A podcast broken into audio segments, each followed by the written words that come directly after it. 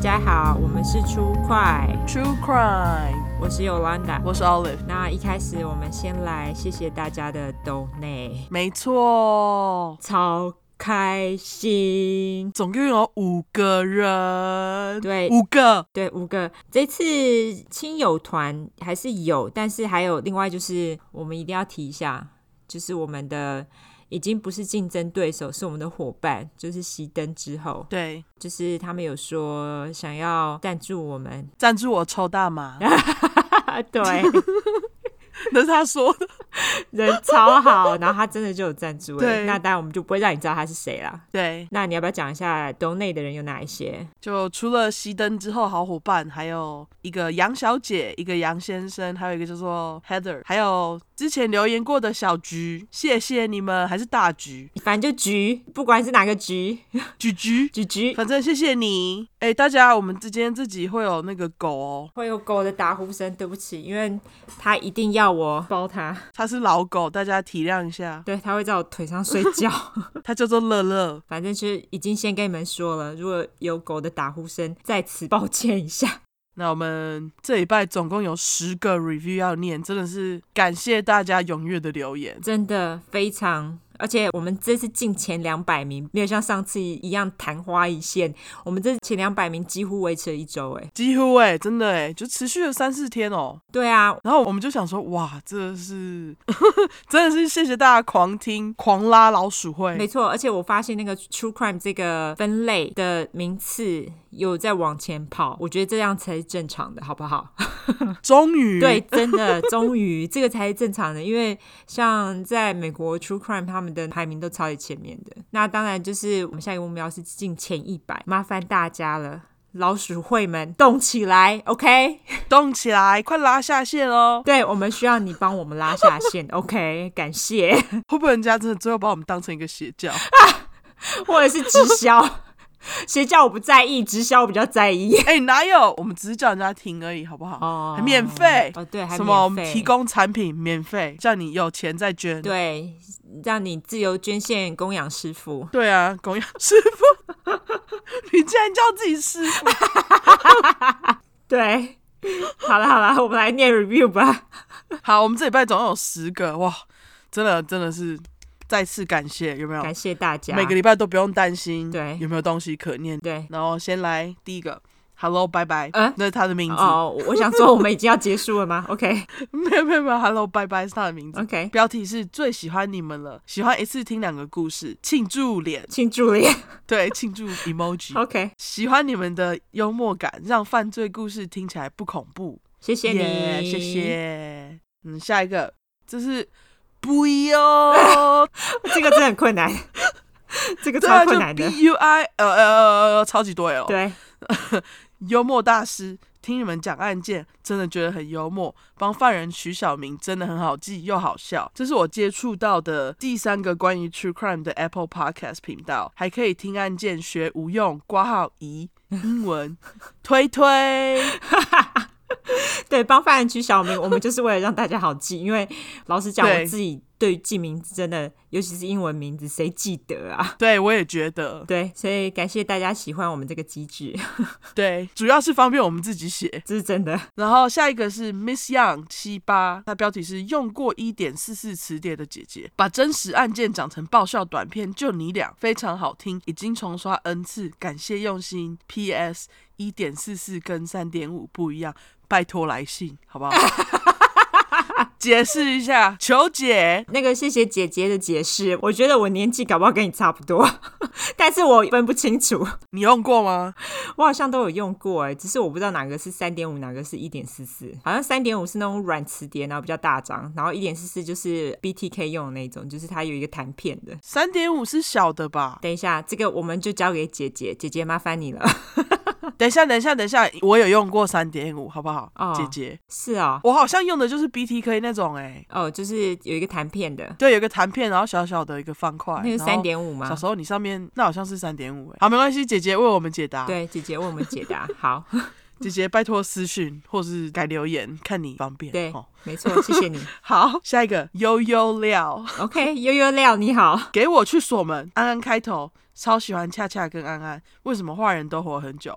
喜欢你们讲故事的方式，会比较不那么可怕，超好笑的。多给我来点邪教，也给我来点草， 狂笑笑哭脸。好 OK。四个我们有发现大家都很喜欢邪教，我们之后可能还会讲很多邪教，因为其实邪教故事还不少。对，写教的故事写起来比较累，因为人很多， 所以没办法连写。我很开心，就大家没有觉得人名这么多记起来很辛苦。我觉得可能是因为我们也有取小名，可能也比较好记。真的，感谢大家爱邪教，邪教实在是太无敌了。写教很神奇，因为太神经病了。我们还有听众就是写私讯来问我们会不会讲那个琼斯症，琼斯症熄灯之后他们讲过，但是我们有机会也会用我们的方式去讲一次。我们也会把它搞成欢乐时光，杀杀杀。没错，不过我们可能放后面一点，这样子大家比较不会有重复太高的感觉。对，不会觉得听完马上又听到了。之后晚一点讲，他们就可以再复习一遍，感觉。没错，我觉得你说的对。嗯好，下一个他 Ju， 这真的很难 呢。等一下啊 OK ，Junior Joy，、 OK 我尽力了，他是 J U E R J O E Y。 OK，他就说越长越好，好喜欢听真实犯罪，主持人讲话幽默，边做实验边听，希望越长越好，陪我度过漫长的实验过程。 你在做什么实验？对我也想是知化道学哎、实验吗？还是生物类还是解剖小青蛙？啊？突然变得血腥，对不 起毕竟我们是真实犯 罪，我们重口味，好不好？OK，那呃，谢谢你喜欢我们的长度，我们真的蛮长的，感谢你不嫌弃。我觉得我们在台湾 podcast 里面来讲，一集逼近两小时，超少有人像我们这样子搞的。而且像那个什么，通常很多那种排行榜很前面都是那种什么一集只有十几分钟、二十分钟，都是一个小时以内。我们都在想说，我们策略是不是错了？可是也很高兴大家都狂听，非常开心。对，就是时间这么长，你们还给我刷十遍，谢谢。谢谢哦，真的刷十遍那个，我真的我自己不知道有没有听过十遍。 讲难听点，真的好，我们下一个评论。换你下一个评论，呃，名字是给赞的，他标题说太好听了吧，感动脸。他说去公园散步的时候听，常常戳到我笑点。公园阿北可能觉得我有病，笑哭脸。每集都有两个故事，一次可以听两个小时，超开心，庆祝脸，听到我可以想象，真的因为我就是那种会大庭广众听 podcast，然后在那里就是自己狂笑的人。就是白痴的一直笑，我知道我也是这样。对，好，下一个，呃，名字是 Y 三二，标题写说第一次听就喜欢了，惊叹号，惊叹号，惊叹号！听到前面原本在跟听众提醒中英夹杂，请见谅，突然就跟听众呛虾，我们就是中英夹杂，不然怎样？台湾人不是很好学吗？还不多学，哈哈哈哈哈！没有人骂你们啦，而且听你们讲英文真的很有趣，没有，我们就是要在大家骂我们之前先骂， 这就是我们的策略，我们策略成功。策略成功，还没有人来骂我 们，对，可能怕了吧？所以那个我们听众都 人都很好，都听我们骂他们，然后还觉得很开心。每集都要听我们骂一次 对，我觉得大家人都很好。那下一个是 K love you。 ，I love you。 I love you。好，那那嗯个标题是“给我解药”，你要什么解药呢？ 他说：“Yolanda and Olive，悠悠二人组太会讲故事，太用心收集资料了，拍手拍手拍 emoji。手拍手，是谁说边上班边听啊？ 根本不行啊！要特别腾出时间专心听，才不会遗漏变态的精彩细节啊！为了追出快，其他订阅的 podcast 都荒废了啦！笑哭脸，笑哭脸，笑哭脸。”哇天哪！我们被叫悠悠二人组哎，刚刚不是有一个听众叫悠悠料吗？对， 真的哎，天啊，乐乐的呼吸声真的好可爱哦！大家有听到吗？小狗大呼声，温馨时间。 好，谢谢，谢谢他让大家带来一点那个疗愈的呼吸时光。没错，好， OK，好，那下一个是 John Lewis，他的标题是很好听，加油！原本就很喜欢这一类的主题，是自己上网搜寻犯罪 Podcast 找到的，很杀时间，也很喜欢你们对话的方式，爱心，继续加油，维持品质。Olive 是哪里人？说到恰恰头上符号的时候，Olive 说是万字友，好好笑。 为什么要笑我嘞？我觉得好可爱哦，是万字友。我是园林人，中部人， OK，园林的乡亲，欢迎您那个来告诉我一下，超可爱可以的，交换一下美食心得。啊没错。然后 好，他还有一个刮胡说，尤兰达声音好像洛丽塔、欸，有吗？有很像吗？很像 吗？我就一点都不， 好烦。我本来还不知道洛丽塔是谁，嗯然后是 Olive 跟我说，哦，她就是一个网红啊。然后我去看，哇，她长得很漂亮哎、对啊，但是我觉得她鼻音比我重一点，我讲话会有一点那种腔，是因为你们可以猜猜我原本是哪里人。虽然说我是在台北长大的，可是我觉得那个腔实在是太难藏了。下一集再揭晓，再卖给他们没关。错，大家可以先猜猜有没有猜尤兰达是哪里人。 没错，诶不过你们就是把我想象成洛丽塔，我很开心。你们就觉得在听洛丽塔的 podcast，我觉得这很好。 但是你们要知道，我是尤兰达，我不是洛丽塔，OK？但是就把我想象成她，会不会他们以后就开始叫你洛丽 塔？支持你改名为洛丽塔不。要，不要，可以吗？ 好，OK，好，下一个是喜欢你们的听众哦，他之前有留言过哦，就是那个好喜欢、超喜欢、太喜欢了吧的那个，他的标题还是一样，但是他留言有改，所以我们就再念一次。他说被你们念留言觉得快乐，庆祝脸。 超快乐，对，超快乐脸。他说：“你们念急掰的时候有一种魅力，好喜欢。偷偷跟你们说，我就是那个失去你们的李安。哦，对，我们有个听众，他的名字就是李安，对，我觉得很可爱。他说哈哈哈哈，还有还有，封面很棒。我第一次看到封面的时候，觉得很有设计感哦，感谢。啊我念完之后，我感谢真的大起家鸡皮疙瘩，因为我觉得有一种被了解的感觉。对，因为我们自己就喜欢，对啊然后，其实我真的还蛮喜欢我们的封面的。那我觉得被那个混蛋讲就也不用太在意，而且大家都在我们 IG 上面留言跟我们说，哎，我觉得你们很好啊，内容很棒啊，你们不用再太在意，我讨拍成功，完全成功，而且 对大家人都超好的，所以我就觉得谢谢你们，真的。对，谢谢你们私讯，然后留言，真的是这周末就是看着你们的留言就觉得爽。温暖，眼泪流下，对，眼泪流下，但是还是爽。对，就是一个爽，感谢大 家。对感谢哦！我们上礼拜会办那个什么 Instagram 的那个头内啊，嗯就是因为我们在呃某些地方宣传我们的 podcast 的时候，然后有的人就点进去，就是那个 link tree 对，然啊，后有人就还特地跑过来跟我们 mansplaining。mansplaining 的意思就是呢，中年大叔没事干，跑来跟女人解释他们觉得他不懂的东西。 非常精辟的解释。没英文错，时好，那大间家学到了一个新单字，叫做 mansplaining。 对，大家要狂用这个对好不好？因为很多人这样子，各位女性，对对，那这个人就跑来跟我们讲说，你们那个斗内是不是打错字啊？那个头对，内而且不止一不个是人，头内吧？不止一个人。对，然后我整个就觉得，干，你先去听我们 podcast，再来给我们纠正好不好？对，然后结果我们就又在 IG 上讨拍了。 感谢大家，真的，我真的爱死你们！ 我们简直是那个 podcast 讨拍王，好不好？我们是讨拍 podcast， 没错。顺便讲一下，大家记得投内哈，谢谢。接头内，对大家头内给我们对，感谢，支持一下，感谢了，哦感谢，好。 嗯，好，那我来免责声明喽，因为我们的主题是在讲有关血腥暴力或者性虐待的内容，建议有类似创伤或经验的人，还有不喜欢这类题材的人就不要听喽，哈。还有，假使你是十五岁以下，拜托就不要听了，OK？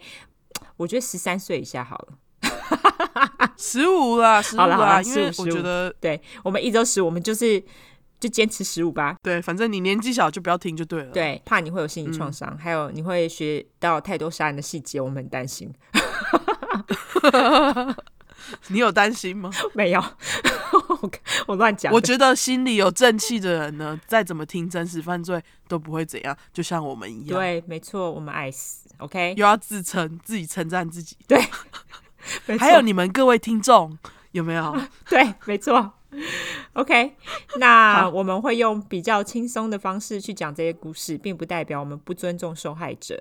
另外，因为我们住在美国一段时间啦，所以还是会中英夹杂哦。毕竟这翻译的故事刚刚已经骂过了，这次就先省掉了哈。今天不要骂。 对，嗯这次就不要骂，不喜欢的人你们嗯，就会后悔。 OK，对，你们真的会后悔我们优质节目对哈，，优质 Podcast，谢谢， 自己讲。再次自己讲。对，好啦，那这好次总算进入正题。我这次要讲的呢，是来自一个在呃 Missouri，就是美国密苏里州的听众，他跟我们说要求我们讲在密苏里的杀人犯，然后我就想说，哎、好啊，我就想说我们听到你的声音喽，所以我就讲有求必应就是我们，OK？就是你在这里先预告，我下一集要讲的就是密苏里的人，也是对对，所以对如果还有谁有特别要指定州的，麻烦跟我们讲，因为我们其实讲蛮多。对，快点哦对，，我们其实蛮讲蛮多什么加州啊，或是 Oregon 啊，二还二啦，呃，二二还二二，海二州，对，二哦海二州实在是嗯对，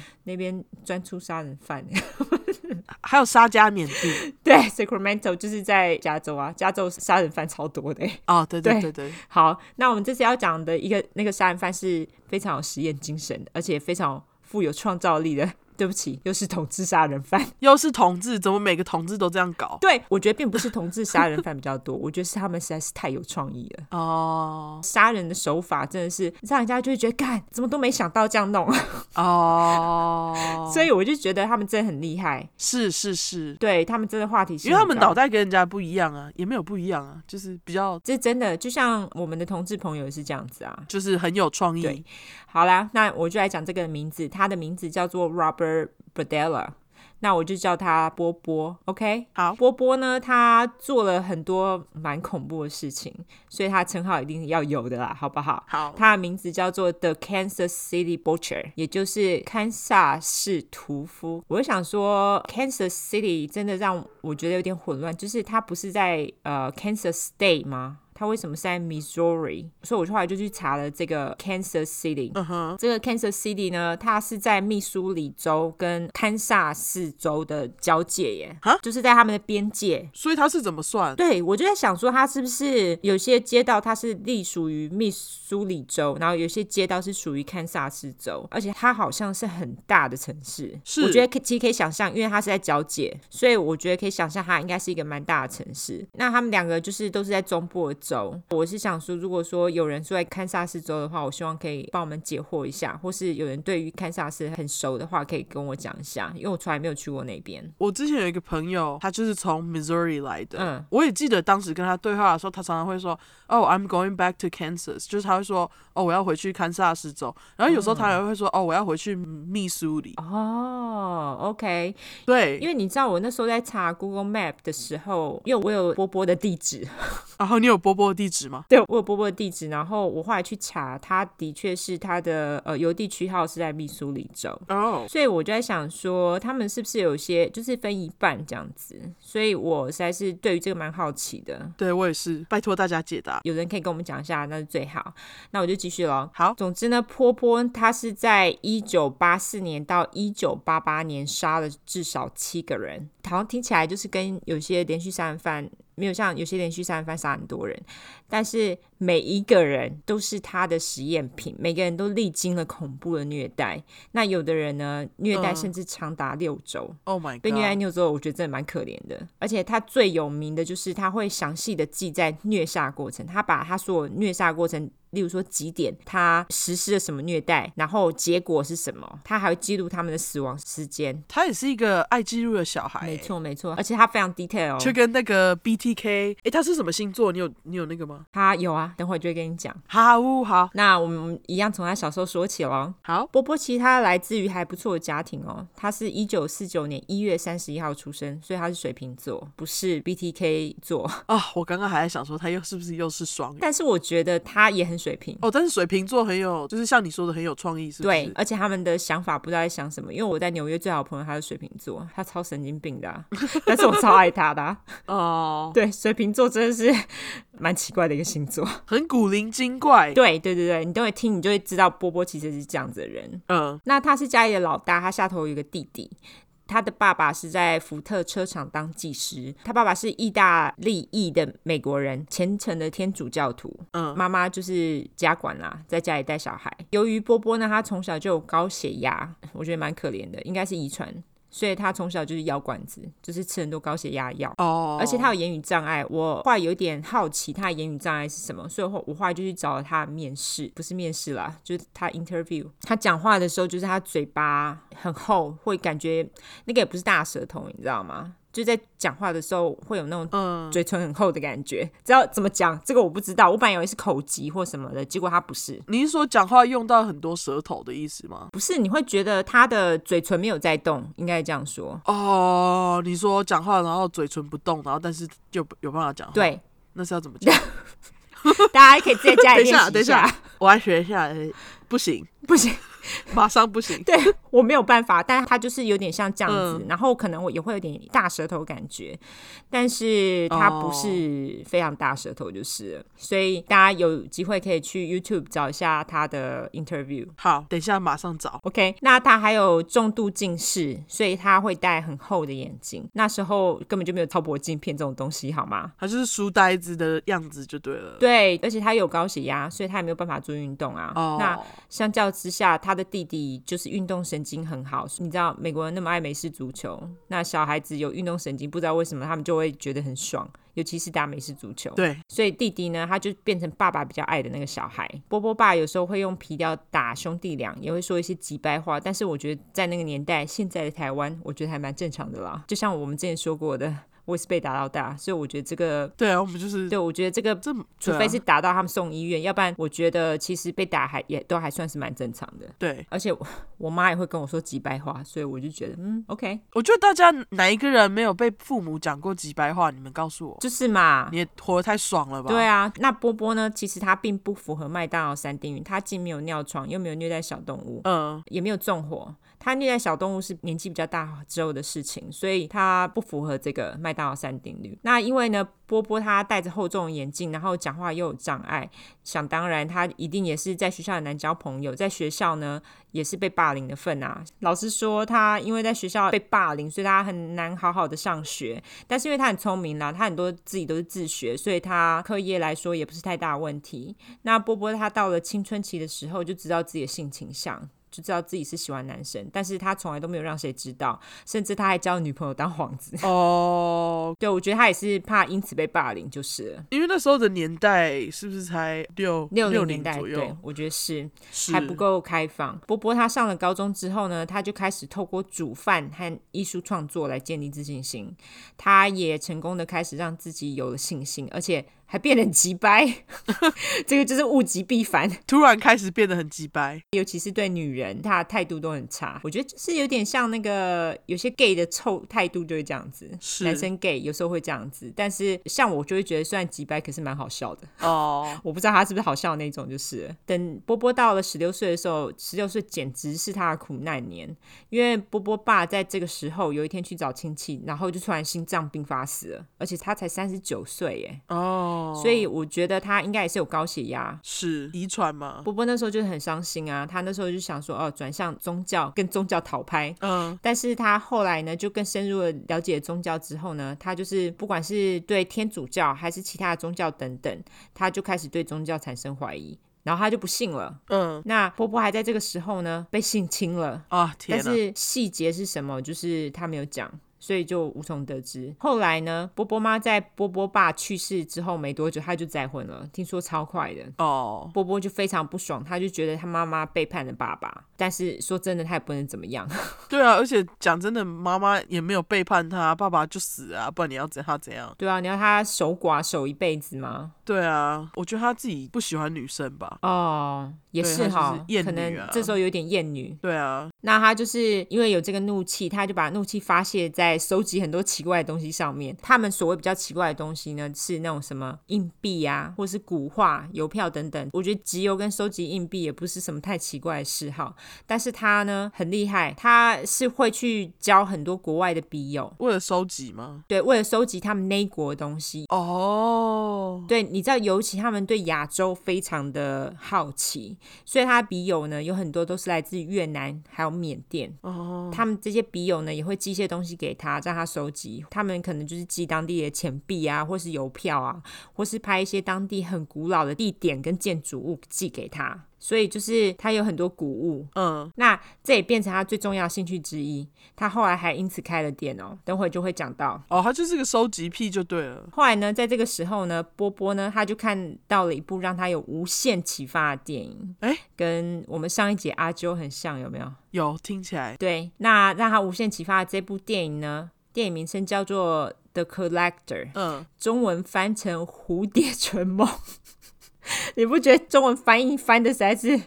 请问这个是情色电影吗？ 对我本来就想说，可是 the collector 听起来就是收集什么的人。对，但是中文版《蝴蝶春梦》那它内容是这样吗？对它内容其实就是因为跟蝴蝶有点关系啦，所以它才会翻哦成这个样子。大概说一下内容，它这一部电影呢，其实是从小说改编成的电影。那它大意是说，有个公务员，他很喜欢搜集蝴蝶标本，嗯蝴蝶就是这么来的。那他偷偷喜欢上同一个社区里面的一个女孩，这里就春梦啊。对，就是春梦，对， 没错。那他后来呢，运气很他妈的好，他中了彩券，然后他就在郊区买了一栋房子，于是他就绑架了这个女孩，啊他希望女孩跟他相处之后就会爱上他。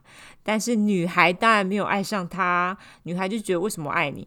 但是因为他就是被他囚禁了，所以女孩在这个期间，她要假装爱上他。但是这个收集蝴蝶的人呢，他感觉出来那个并不是真的，所以就是还继续把他关着、欸。啊，就是几周之后呢，那个女孩她就是身染重病，然后就病死。那她囚禁这个女孩的地方呢，是没有窗子、没有出口，四面都是石头的地窖。哦天哪，对，所以就是也难怪她会染病。这什么恐怖电影啊？对啊，这真的是恐怖电影。那他这部电影，他是里面就是他只收集了一个女孩就对了，他不是收集一堆人连续杀人犯。 对，她不是连续杀人犯，她就是只有这个女孩。对，她收集的比较多的是蝴蝶 标本。 OK OK OK，那波波呢，他就说这部电影给了他很大的启发。那是什么启发？你们等就知道咯。波波呢，他高中之后呢，成绩蛮优秀的哦，就说他很会念书嘛。嗯，他后来就进了堪萨斯艺术学院，好这是我们第一个念艺术的杀人犯欸呢。耶、那他那个时候的目标呢，是当大学教授啊。那他在学校的第一年，大家都觉得干超有才华的、啊、好学生，棒棒这样子。嗯，但是到了第二年，他就开始歪掉，就是觉得啊、自己不是菜鸟，是老鸟这样子，他就开始反抗师长。他很容易快速态度变差、欸。对，我觉得他是一个很多变的人，马上就变。那他开始反抗师长之后呢，他还跟一群人一起用毒，那他也开始卖毒品，除此之外也开始喝一大堆酒，变酒鬼。那更夸张极掰的事情就是，他开始虐待小动物喽。哦，他虐待小动物的方式是以艺术之名。其实我我们现在有很多人以艺术之名来虐待动物的、啊，我之前看到好多个、哦。有，我最近有看到，就是有人把狗下麻醉，然后在它那种斗牛犬身上刺青，干，超级掰的欸，超级掰的。像之前也有看到，就是有艺术家是台湾的艺术家，他把鸟关在笼子里面，然后每天就一直跟它播放好像不同语言的早安还是什么的，我忘记了。可是那个鸟呢，就是要一直听到那个声音。天哪其！实鸟它们很喜欢音乐，但是你如果是二十四小时不停的播放，它们也很崩溃，好不好？哦，天哪，是二十四小时哦。对，而且是在美术馆里面哦。对，这的确对，是我觉虐得这待个超级没良心的。对那那时候当然就是有很多人在帮他讲话，可是我就 I don't care，因为这个就是一个虐待。对你的确就是虐待一只鸟。对，那因为波波他其实主要做的呢是行动艺术。我先说他虐待哪些动物，他虐待鸭子跟鸡。还有狗，嗯，那他是怎样虐待鸡呢？他呢那时候就是做了一个迷宫，他找了他的同学们，然后就在他们进入迷宫之前，一人发了一只小鸡。在迷宫的终点呢，他放了一支影片，影片呢就是小鸡在啄食，然后突然在影片最后不知道是从哪里来，小鸡通被枪给射死。那个影片是他自己拍的，所以是他去射死那小鸡的，那他杀死的小鸡是他一开始发给大家的小鸡吗？还是这是不是那个是影片里面的小鸡，那是预先拍好的。所以大家呢不是手中都有小鸡，然后看那个影片吗？嗯就看那些影片的同学，他们就在不知不觉当中就握紧了手中的小鸡，有的人还甚至不小心把鸡给捏死，哦哦因为他们就很紧张嘛。是所以波波他这时候全场只有他大笑，他就说这就是艺术啊，呃，这不是艺术，大哥，这是虐待。他真的蛮夸张的。然后后来呢，他还有用鸭，至于鸭子是怎样呢？他在大家的面前拿了一只鸭，把他头给砍下来，然后拿着鸭子的身体跳舞啊！跳完舞之后呢，在大家面前把鸭子煮来吃。这人有什么毛病、我啊就？想说，你是当场还去拔毛去内脏是不 是？他搞不好就直接整只丢下去。我好想知道他是怎么煮的。 那他也去的很快，专业去对，反正这样子也蛮恐怖，也是让大家都觉得呃干、好恐怖，因为会很血腥吧？对，很血腥。那最后呢，狗是怎样呢？它是在狗的身上做麻醉实验，它给它打了很多种麻醉药，最后狗就死了。天哪！所以就是很击败一些以艺术之名做的实验。那你也可以看得出来，就是他很爱做实验。所以他让我想到那个 Jeffrey Dahmer 阿杰，， 对对对对对，他其实跟阿杰，我觉得有很多相似的地方。就是他们对像这种击败的事情特别好奇。对，没错，这是真的。你看，他们都是同志杀人犯，不知道为什么他们都有一些很奇怪的实验精神。对， 那除此之外呢，波波他还因为卖安非他命给其他学生被抓了。那他那时候虽然只坐五天的牢，啊他就是那时候呃证据不足就被放出来了。哦，但是因为这些事情，就是他做奇怪的艺术实验，然后又因为卖药被抓，所以学校就不爽啊，还觉得他破坏学校的名声，于是呢就逼他休学。啊，逼得好。有这种学生真的蛮恐怖的，对啊，就是你哪知道他哪天会跑来学校射杀大家？真的哎，真的，you never know，就是你不知道他接下来会做什么事情。对啊，那波波呢？他还在学校的时候，他那时候就已经开始打工嘛。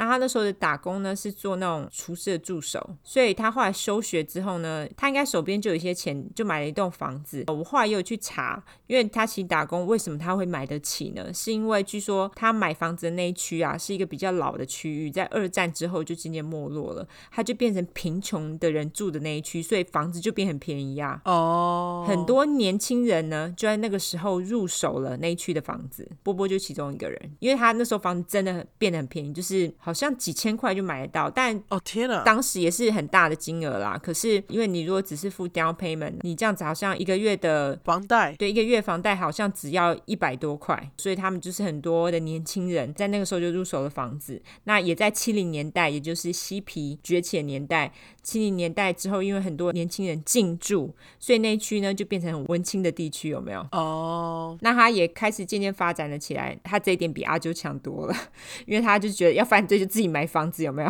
哦，就不用等妈妈出门。那那栋房子呢，也就成为他后来犯罪地点的所在地。波波他因为后来上艺术学校，艺术学校对于 gay 根本就是不在乎，所以他根本在艺术学校之后他就大解放了，嗯所以他就是对于自己是 gay 的事实，他就没有再隐瞒，所以几乎他身边人都知道，连邻居都知道。他买了房子之后呢，他常常会带一些年轻的性工作者或是药头啊、毒虫啊，或是离家出走的小孩回家。嗯，但是他刚开始似乎是真的出自于好心，让他们有个地方住，或是帮他们戒瘾、戒毒瘾之、酒瘾之类的可。是他自己不是在卖吗？对啊，我也觉得很好笑。对啊，我觉得他有可能是假借这个名义让他们去住的，因为他有其他的目的。哦，我都会跟你说他其他目的是什么。好波波呢，他也在七零年代的时候呢，他很积极的参与 Neighborhood Watch，、嗯就是类似那一种邻居的守望相助协会。我觉得这个跟他后来杀人犯的形象非常的冲突。在一九七零年代呢，刚刚不是说吗？就是那些人啊。会到他家去住啊，干嘛的？或者他帮助人家，他自己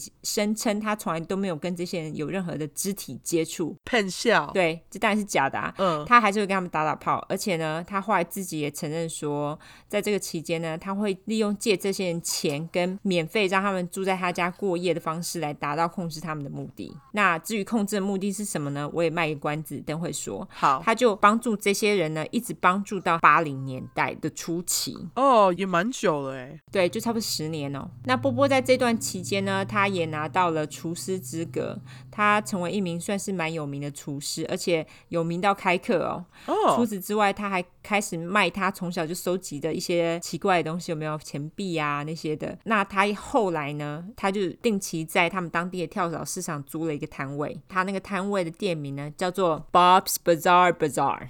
OK， Bob 就是 Robert 的小名，哦，OK，那我就翻成波波的奇怪奇怪。那到了八零年代呢，波波已经厌倦当厨师的生活了，所以他就毅然决然的抛弃厨师的头衔，他就开始专心做那种卖奇怪老物的生意。对啊，那他的兴趣，但是因为卖东西的收入呢，并没有像厨师那么稳定，那他有时候就就得贱价把自己的东西卖给同行，或是三不五时做一下 Airbnb，就是出租他的房间给其他人住啦。嗯，刚刚不是说他就是会卖东西给其他摊位的摊主吗？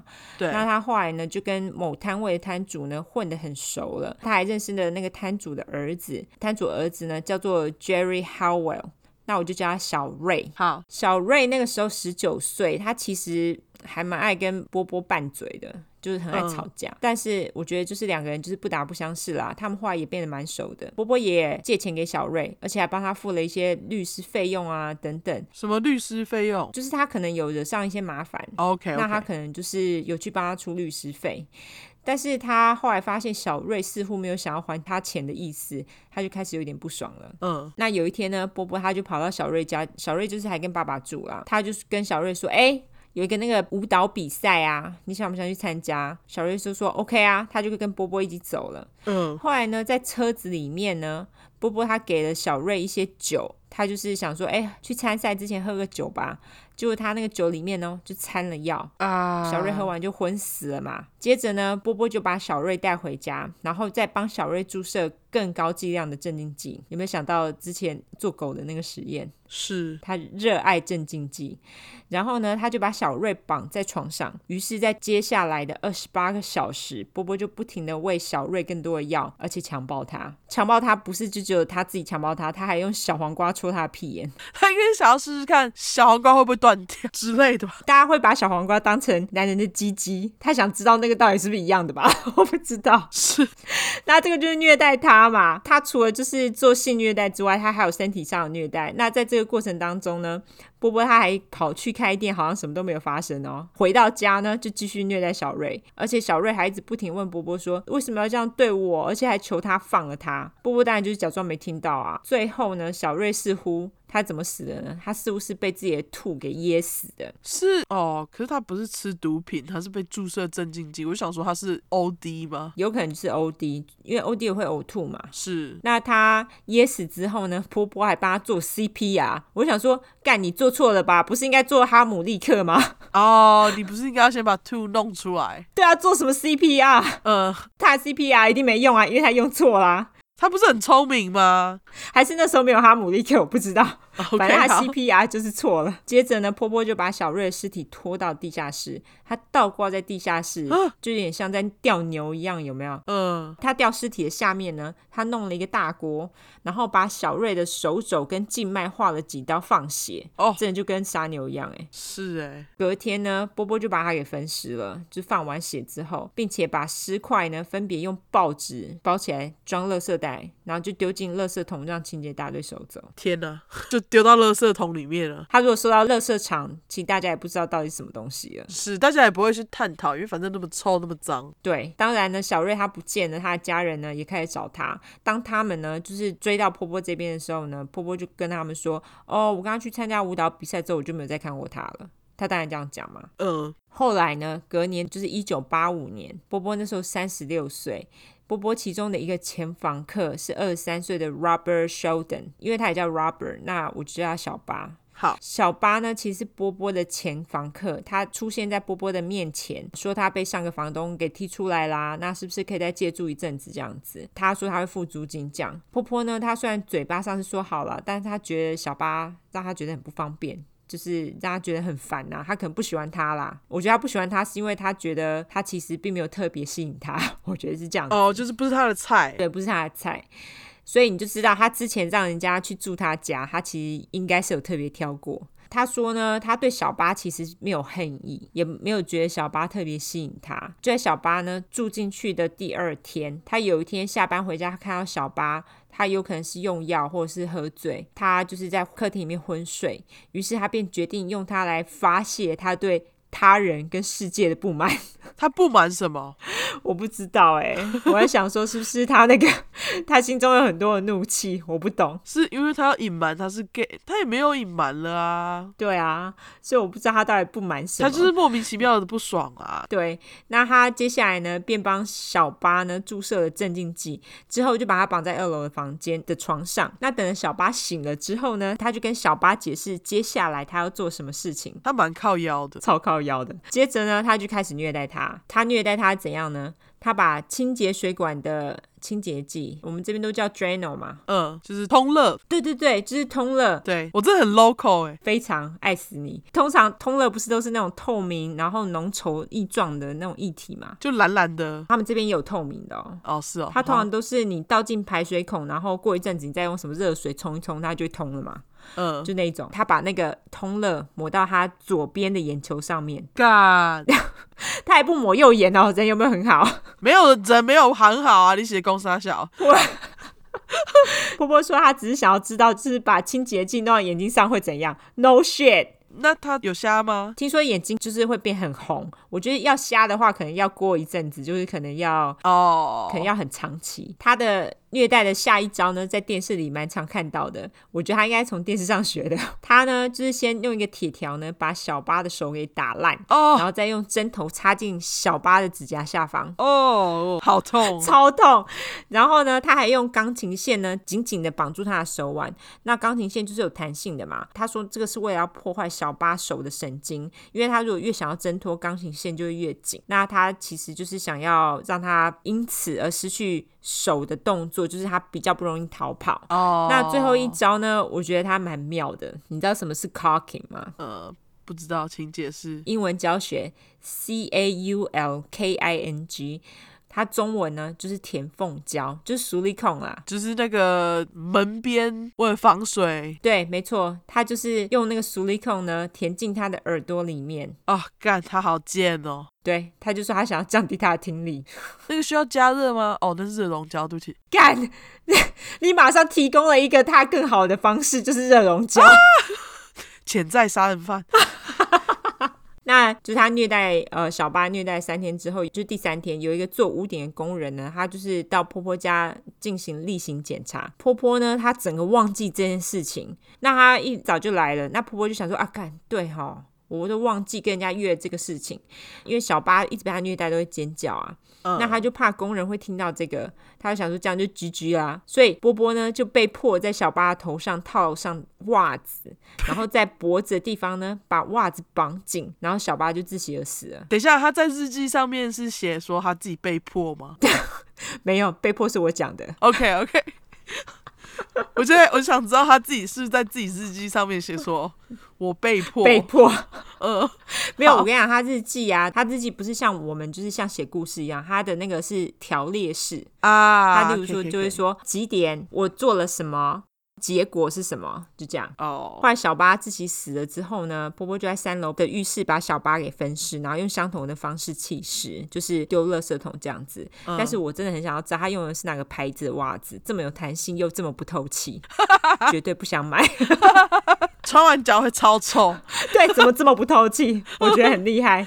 对、对，而且婆婆她分尸完丢弃弃尸，但是她又把她的头留下来，她后来就把小巴的头埋在她的后院。怎么听起来又很熟悉？对，那个 A 也这样有没有？是那婆婆的第二号受害人实验完毕之后呢，她决定，哎呦，我爱死这样的感觉啦，就让她想到在艺术学校的时候她所做的那些实验有没有？那她整个人就是乐在其中。虽然她的实验中途被工人打断没做完，哦，她就有写笔记，对不对？那她读她的笔记呢，然后检讨一下啊，哪边是出错啊，哪边又怎么样啦、那她把小巴的头呢埋在后院呢，她想说等到只剩下骨头的时候再挖出来，再拿进屋里，那头骨就可以变成她收藏品。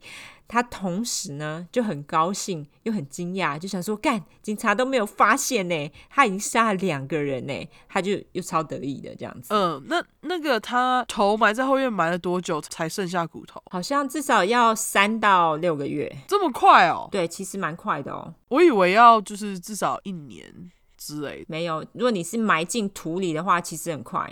那你说的那哦对种什么几年那种，都是放在棺材里。 OK OK OK，你埋进土里的话呢，它那个分解的虫比较多嘛。是那棺材里面就是要让他们自己跑进棺材里面吃，所以时间会比较久一点。你 OK，看我们这么的仔细跟你们解释。没错，好，那两个月后呢，一个叫做 Mark Wallace 的人，我就叫他马克，他又出现了。波波呢，其实跟这个马克本来就认识，他之前有请马克帮他整理过前院，可是那一天呢，马克其实并没有想要到波波家，其实因为那天突然大雨，哦，然后他想要躲雨，他就躲到波波的那个屋檐之下。因为波波呢，他那时候看到了嘛，然后又认识，他就很热情的把马克邀请进屋。嗯，那进屋之后呢，波波就发觉马克整个人非常的紧张，然后而且有严重忧郁症情绪，非常紧绷。嗯于是他就跟马克说：“哎、我有个东西可以让你放松，忘记烦恼啦。”那马克就答应了，他就帮马克呢注射了一种专门在治疗精神分裂的药。那三十分钟之后呢，婆婆就决定，好，那马克呢，他就是我下一个实验对象。于是呢，他就把下药的马克带到二楼房间，一样哦，等他醒来，然后很急败地跟他说，接下来我要对你做什么事情，然后就开始虐待他。他这时候呢，他用鳄鱼夹夹住马克的小粉红。大家知道小粉红的英文是什么吗？大家有看我们的动态就知道来自于百灵国的凯莉，教大家怎么说小粉红，就是 nipples。 nipples OK，就是乳头，对，乳头，他就用鳄鱼夹呢夹住马克的小粉红，然后就开始电击马克，但就是电他不要不要的啊，而且他是用很大的电压呢，呃，当然那马克呢也开始失去意识，这样子还不够哦。波波为了做实验，还用专门拿来做皮下注射的针头插进马克的背，啊，然后他就开始注射一些奇怪的东西来做实验，例哦，如说他注漂白水，耶， ，Oh my God，超恐怖的。嗯，那马克就这样子被电，然后又被注射奇怪的东西，没多久他就死了、啊。是废话，是超恐怖的，好不好？他就是把针头持续留着，然后各种灌不同的东西就对了，对哦，好嗯没鸡错掰，就是这样，子，超级白的。那他将马克的尸体呢拖到浴室分尸，然后一样包一包让清洁大队收走。但是呢，波波呢这次有一点失望，因为他觉得呢马克死的太快。 嗯还不是你注射漂白水，北兰，对， 失望个屁，对啊，这漂白水你哦， 超级白。那他呢也在他笔记写下他死亡的时间，他写说是六月二十三号晚上七点整死亡这样子。嗯，那他在这时候呢，他就决定他要杀更多的人。实验实在太爽了，杀人太爽了。他认为他自己是一个实验艺术家，没有人跟他一样这样做啦。他就是天字第一人，超强的啊！好超变态。那接下来呢？波波对于受害者的虐待又更变态了哦。好，如果以上你已经受不了的人，嗯，接下来你可以两倍速听。快速听过， 对，那总之呢，三个月后呢，波波的一个熟人打电话来说要住一阵子。这个人呢叫做 James Ferris，我觉得叫他小詹。好波波呢可能之前就有被小詹吓到，所以就想说耶，来得好，你来我就要用你来做实验。于是呢。波波就跟小詹呢约在某个酒吧见面，然后就把他带回家。那他带回家之后呢，就在他的食物里面下药，当然就是昏睡啦。嗯接着呢，他就把小詹呢绑在自己的床上，一样醒了之后就开始虐待他。这个时候呢，波波呢，他就一样用高电压，就是七千七百伏特的电压，电击小詹的肩膀跟蛋蛋， 而且他不是电一下，可能就是哦一秒钟，no no no，他每一次电击都长达五分钟。超久的欸，然后呢，他就用刚刚我说的那个针头皮下注射的针头针灸小詹的脖子跟鸡鸡。天哪，嗯， 对，然后从这两点就可以知道，就是波波的重点在鸡鸡有没有？是总之呢，他就这样弄小詹，没多久呢，小詹就已经精神耗弱，然后他也开始精神错乱。但是呢，波波并没有因此而停手，那他就继续对小詹呢实施虐待。那这个虐待当然性虐待也有咯，而且他的性虐待呢，但就不用说，一样就是他强奸他，那他还有帮他指教，嗯，然后呢，他还还用红萝卜塞进他的肛门，哦换了，对，换的。嗯 他想说，嗯，上次试过小黄瓜，这次用红萝卜。 好，那直到呢，小詹连坐都没有办法坐，干屁股被塞红萝卜，但没办法坐啊。他也一直强暴他，啊对，而且还一直电他。对啊，那他就是直到小詹，就是他坐着没有办法超过十到十五秒，而且呼吸非常迟缓。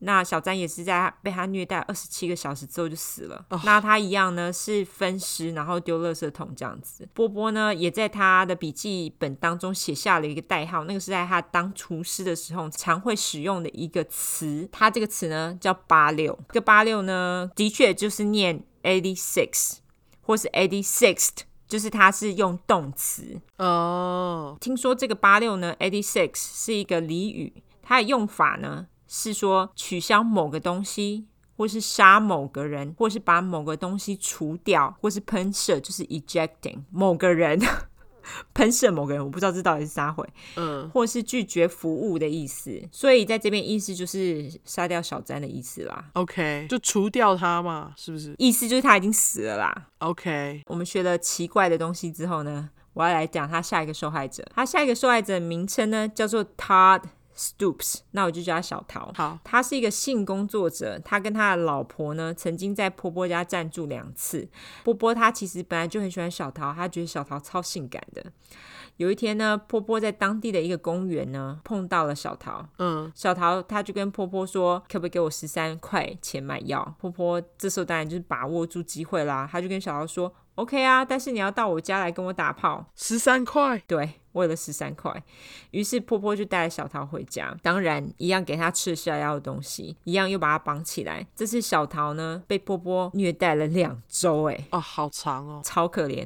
那强暴不用说，她那么爱她，对不对？那是因为他之前检讨过了，所以他才对她想要延长时间，对，而且她这么爱小桃，她一定是希望她能够活长一点嘛。嗯他这次呢又做一个新实验，他用高压电，之前不是电奶头吗？嗯，这次他用高压电电他的眼球，哦妈呀，对，就想说这样是不是可以把它弄瞎？他有瞎吗我不确定大家有没有全瞎，但？OK，是好像视力的确有受到很大影响。那接着呢，他又使出了新招，他又把通乐呢注射到小桃的喉咙、喉结那边。嗯，他想说把他这样子弄哑，他就不能尖叫了。天呐，他还故意呢饿他很多天。小桃呢，因为很饿嘛，他就曾经一度跟婆婆要饮料跟三明治，然后婆婆就拒绝他， 小桃就流泪了。 哦，好可怜，他被虐待，然后只是想要吃东西，对，他也没说你会放我走，超可怜。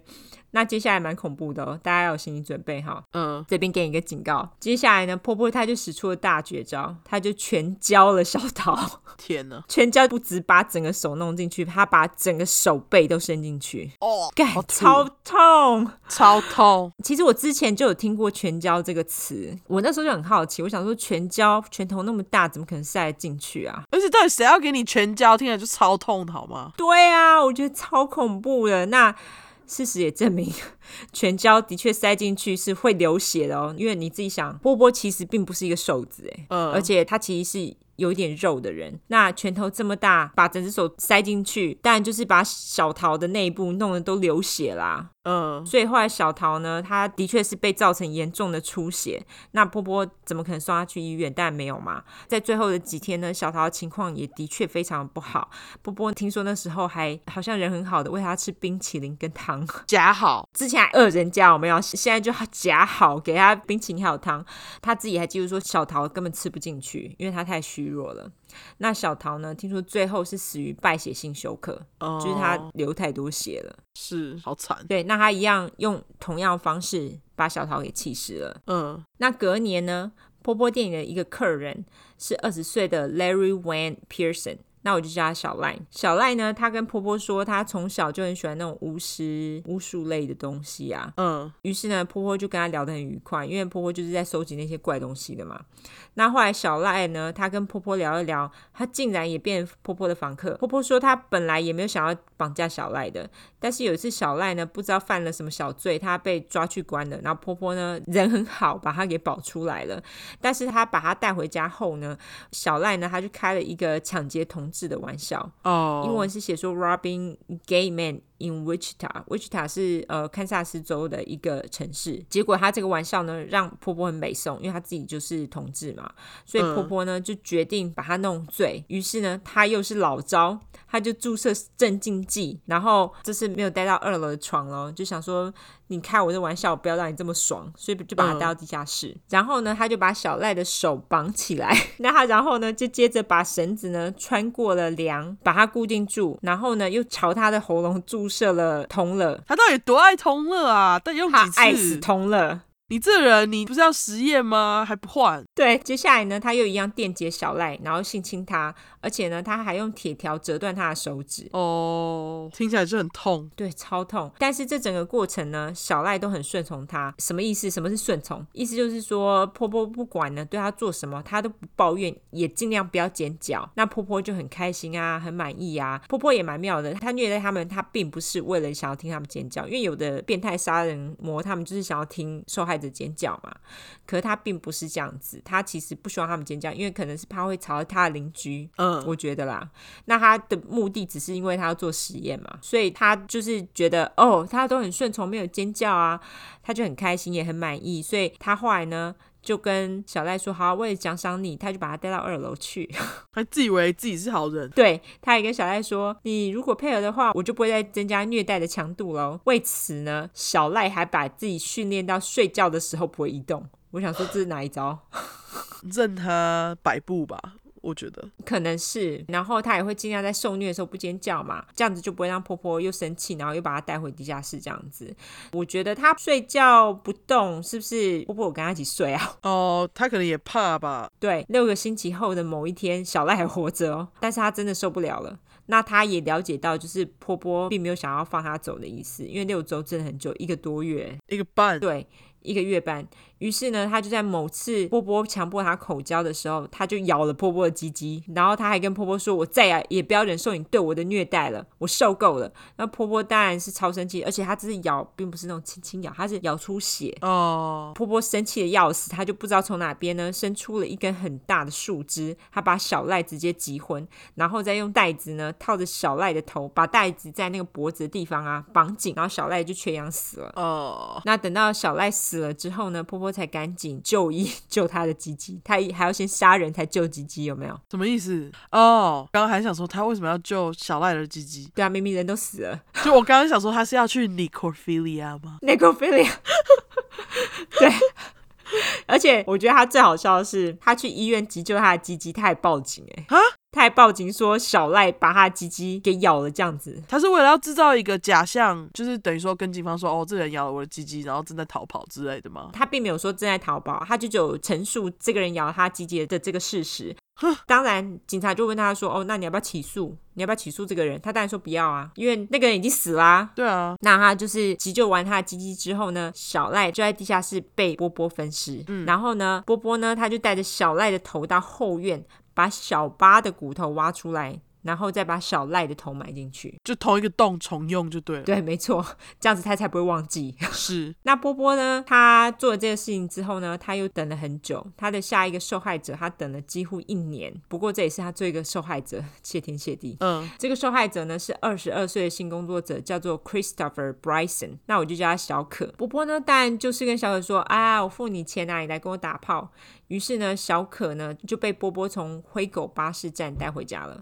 那波波呢，于是跟小可哈拉了一下，然后就跟他说：“哎，我介绍一下房子啦。”波波他就带小可到二楼，然后呢，用一根铁条打昏了小可， 这么快哦，对，超快的。马上连迷魂都不来了。没错，接着呢，他就把小可脱光衣服，然后绑在波波的床上，还套上了狗项圈哦。这是俨然就有一种奴隶的感觉，有没有？嗯，婆婆呢，当然是用之前那些老招啊，什么电击啊，还有什么打通乐到她的喉咙那些招啊，小黄瓜、啊、红萝卜啊、塞肛门那些招啊，然后强暴她、啊，然后还用铁条打她的手脚，想说把她的骨头打断，她就没有办法走了这样子。但是她这么爱实验的人，当然还有新招啦、她这次呢，用阿莫尼亚抹她的眼球。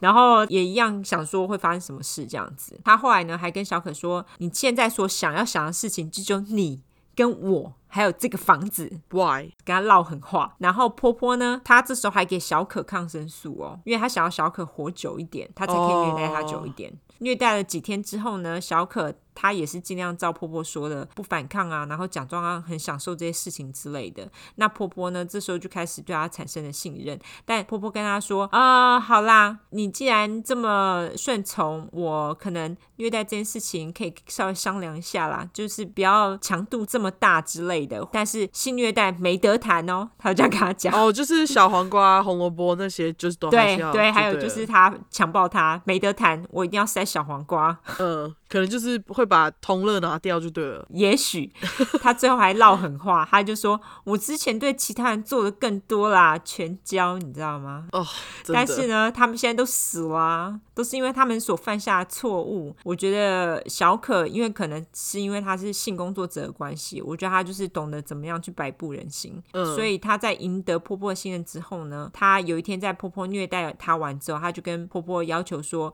你可不可以不要把我手绑在头上？”她说：“绑在前面就好了。”这样子会舒服比较多。然后她还跟婆婆说：“你可不可以就是给我看电视啊？你出去我才不会这么无聊。”就婆婆真的给她看了，还给她遥控器耶，哦，这样她就可以转台了。然后后来波波还给了她香烟哦，让她抽烟。小可呢，于是这时候就开始想要怎么逃跑。波波呢，这些东西呢，她除了做笔记之外，她还拍了拍立得来做记录。那波波呢，她就给她看了其他人的拍立得。这个时候，小可就知道波波是绝对不会放她走的，但是她不想死啊。那因为她之前不是波波给了她一盒烟，然后还给她火柴点烟，于是她就是在有一天波波出门之后，她一只手成功的挣脱了被捆绑的地方，于是她就伸手去拿火柴点火烧绳子，哦然后成功的挣脱了绳子。那因为每分每秒都很重要，她因为在二楼嘛，她并不打算跑到一楼，因为波波有狗。她怕那个狗会攻击她，哦，于是呢，她就直接看到二楼有窗子，她就直接往窗子下面跳。天啊，嗯，当然，脚也因此骨折，这一定的嘛。但是她根本就是不打算停，因为虐待太恐怖了。于是呢，对她就跑到对街，跑到对街，她看到那时候有那个在专门在开呃罚单的警察，哦，还好有警察，就是专门在算那个 meter，停车不是都会有那个计时器嘛？就是那个警察，大家有看那个 Zootopia，我不知道那个中文翻译叫什么，里面那个小兔子一开始的职业，没错，没错，就是那样子，就是他，他就看到小兔子了，然后呢，他就跟小兔子说：“赶快帮我打电话给警察。可是小兔子是警察、欸。”但是因为他们不是办那种什么犯罪的警察，不同单位，对了，对，于是小兔子呢就把他带到附近某个人家。那当然，那个人家不让他进门，因为他就身体都光光的，然后只带着狗项圈这样子，就不知道他到底是杀回，所以不敢让他进门。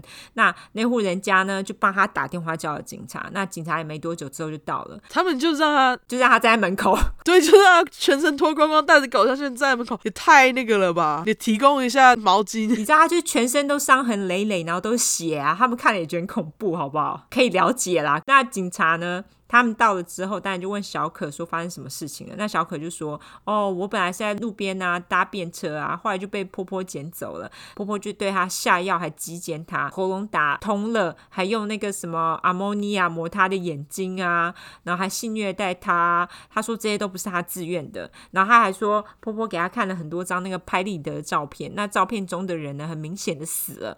然后婆婆还对她说，这些都是她没有收集成功的性奴隶。哦，警察看了她的伤势之后呢，知道她刚刚讲话都是真的，因为从那些伤势来判断的。于是呢，他们就抄下了那个波波的地址，然后就赶快把小可送医院，然后他们就去逮捕了婆婆。嗯，申请了波波的那个搜索令之后呢，就是房子搜索令，于是警察就开始大规模的搜索波波的房子。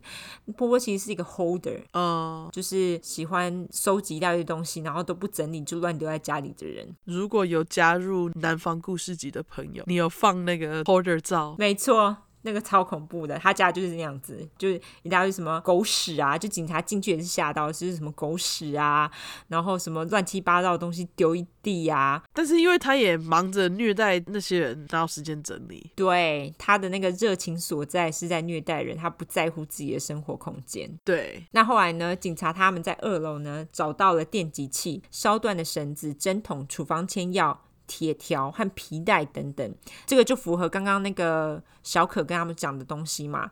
那他们还在一个衣橱里面呢，找到了一个头骨，就是第一个受害者小瑞的头骨被他挖出来那个。嗯后来呢，他还发现了一个完全没有腐化的头骨，也就是小赖的，他们在那个后院挖到的，嗯，还有一些人的脊椎骨。他就是收藏就对了。对，就是他的战利品。他们后来还在信封里面呢，发现了牙齿，就是他从那个人头骨上面收集下来的牙齿。那警察后来呢，还到了那个波波的地下室，用那种我们在电视里面常会看到那种用来显示血迹的那种荧光，它叫做 luminol。嗯， L U M I N O L 荧光，它就是喷一喷，然后就知道就是曾经有血迹，然后如果没有用那个漂白水洗的话，血迹就会被显示出来，就会发光嘛。嗯，那个显示地下室根本充满了血迹，而且地下室呢有两个桶子也是发光到一个不行。 嗯，就是他专门用来放血啊，搞东搞西的。没错，他们并且在地下室发现了电锯跟其他不同的锯子，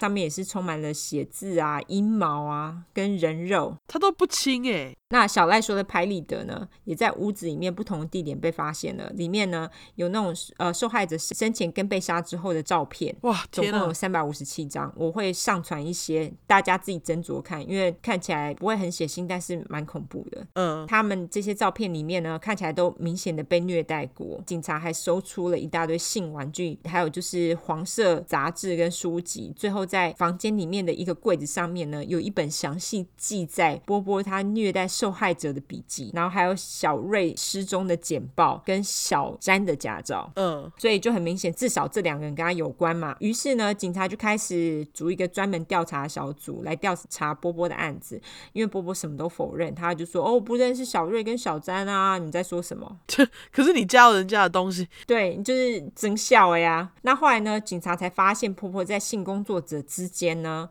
他因为喜欢年轻男性而有名，而且有许多的性工作者呢都不愿意接他的生意，因为他们哦说波波喜欢迷奸虐待他们。就是他早就有这个名声了，而且他们早就有耳闻，就是有两个年轻人，也就是小瑞跟小詹呢，消失在他房子里面的事情。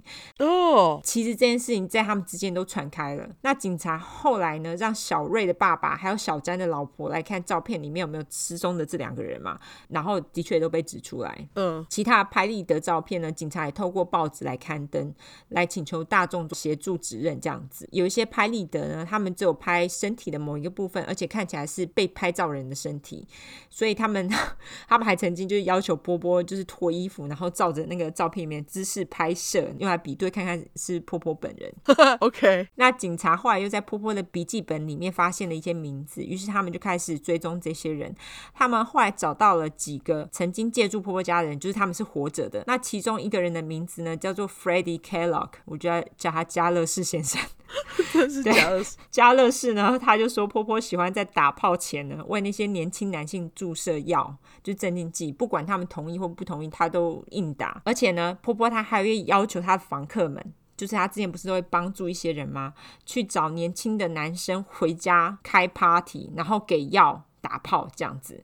如果婆婆发现这些年轻的男孩或是男性是警察的线人的话，她就会利用这些来勒索他们，就是给药打炮这件事情。照片中的小桃、小八和小赖事后也也都被家乐士指认出来了。哦，警察他们后来有去调婆婆她报警有没有，就说小赖咬她鸡鸡的事情，他们就是有从他们那个警察记录里面调出来，还有婆婆那个就医记录有没有？嗯，那他们也终于了解到，就是为什么婆婆当初没有起起诉小赖，因为小赖根本已经死了嘛。哦，对啊，那婆婆她刚开始呢，并没有以谋杀罪被起诉，她刚开始就只有以绑架、殴打跟鸡奸罪起诉。杀了你，对，杀的米，他好像不知道怎么弄的，总共有八个杀的米的罪。后来警察在发现了那个小赖半腐烂的头骨，就在他后院挖出来了嘛，他就用这个呢来起诉婆婆谋杀罪。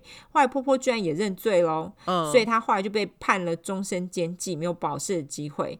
后来他又再度因为鸡奸跟虐待小可呢，被判了另外一个终身监禁。但是因为接下来还有五个谋杀罪在等着他嘛，波波呢实在是很怕会被被判死刑。于是警察就跟他说：“好，你认罪，然后跟我们说你犯罪的细节，我们就不给你死刑。”所以这时候婆婆就开始了她的自白。她后来在她自白当中说，她的受害者呢，一旦成为她的受害者，在她眼里他们就不是人了。啊，就是她实验对象而已，就跟那些动物一样，所以她才有办法对他们做出这些惨无人道的事情。她也解释在笔记当中呢，她有些代号是什么意思，例如说 DC 就是 drain cleaner，就是通乐啦，哦，他所以他在笔记本里面就是会用代号来称一些东西，懒惰，对，就是懒惰的意思，没错。那 E K 呢，就是 electric shock，就是电击等哦等这些，他就跟警察解释。那他同时呢，也在自白的时候说到，媒体呢说他有崇拜撒旦啊，他就很美颂，他说我没有，而且媒体还有说。哦，他把受害者部分的尸体卖给了谁？他说我也没有啦，不要乱讲。他就对于媒体对他乱讲这一点，不知道为什么超级不爽，就是都已经杀人了，还要对这些小事情很不爽。我觉得他对于他自己的实验有种骄傲感，哦，好像是哈、哦，所以不能被被乱写，对，没错，我觉得你说的对耶。嗯，反正他就是对媒体对他乱说，他非常不爽哦。他后来还说，哦，为了要让他的受害者营养均衡，他还喂他们维他命，也为了让他们伤口不恶化，还给他们抗生素。我想说， 该该你俩可以去死，好不好？ 你一开始不要弄不就好了吗？ 对，我就觉得你去死啊你！ 装什么好人？嗯，对，那后来呢？波波他还接受当地的电视采访，在采访的时候呢，他跟主持人说：“我只是一个犯了错的敏感市民。”你是吃屎啊！ 对，真的可以去假塞。更击败的是，他还说我会一直杀杀杀，都是因为警察太无能了。他说我第一次杀人之后，你们就还是让我自由的活着，所以不是我的错。他是说这都警察错啦。那他后来还抱怨呢，监狱里面的狱卒啊，知道他有高血压，还不给他血压药，根本就是想要他死嘛。爽啦！他就这么急掰啊！而且我觉嗯得他态度已经有问题，他就是那种臭态度，你知道吗？我觉得他没有懊悔感，他完全没有啊，他就是都怪别人呐、那他在被关了四年，也就是一九九二年，他就死于心脏病发，跟他爸一样，他死的时候就四十三岁。哦，但是我觉得他这人真的是该死，他真的是目前为止虐待最恐怖的一个。可是脏脏毕竟也是用手把内脏扯出来，他们两个真的难分高下哎、我们可以做一个投票，看谁最恐怖。 天啊，我下一个要讲的也是虐待的人欸呢、哦 OK，好期待哦。好，那故事就到这边，完。完。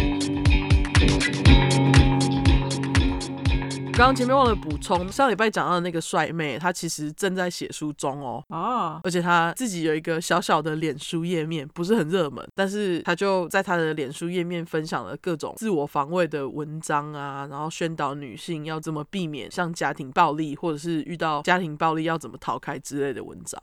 嗯，就是我只是想要跟大家分享，因为我发现大家好像对于这个励志的故事感到很喜欢，对啊，那真的很励志哎。对，然后我就想说，要是他之后真的写书出书，然后在伯特兰办签书会，我搞不好可以去对他做个访问，然后弄到节目里，搞不好啊。哦，听起来不错哦。对啊，那我们讲到这礼拜的正题。好，这礼拜的故事呢，我要讲的是一个非常冷血恐怖的女性杀人犯。我刚刚有讲到，就是她也是虐待，哦，OK，但是她针对的对象呢，都是她身边的人，不是陌生人，像也不是陌生人，就是街上找的那一种对。然后其中有两个跟她还有血缘关系，啊，混蛋啊！对，这件事情呢是从杀加冕度开始的啦。哦，又来，大家听到耳朵都要长茧了吧？对，杀加冕度很热的杀加冕度，再讲一次，我们心目中的犯罪首都，对，它叫做 Teresa Jimmy Nor 泰瑞莎诺尔。那听到泰瑞莎这个名字，不知道为什么就会想到修女。可是这泰瑞莎莎莎莎，对，那个修女很有名啊。对啊，然后我就想说，那我们就直接叫她莎莎就好了。好，我们就从我们很熟悉的背景故事开始讲起，先从她的父母开始说。好，莎莎的妈妈呢，她的名字叫 Swanee Gay Cross，她是在沙加缅度附近的伐木公司上班，好像是当秘书之类的。嗯，那我这边特别说一下，莎妈其实在遇到莎爸之前呢，结婚过一次，不过第一任老公呢就莫名原因猝死，结果莎妈就变成了单亲妈妈。哦，OK，OK，、变成单亲妈妈之后，就带着两个小孩嫁给莎爸，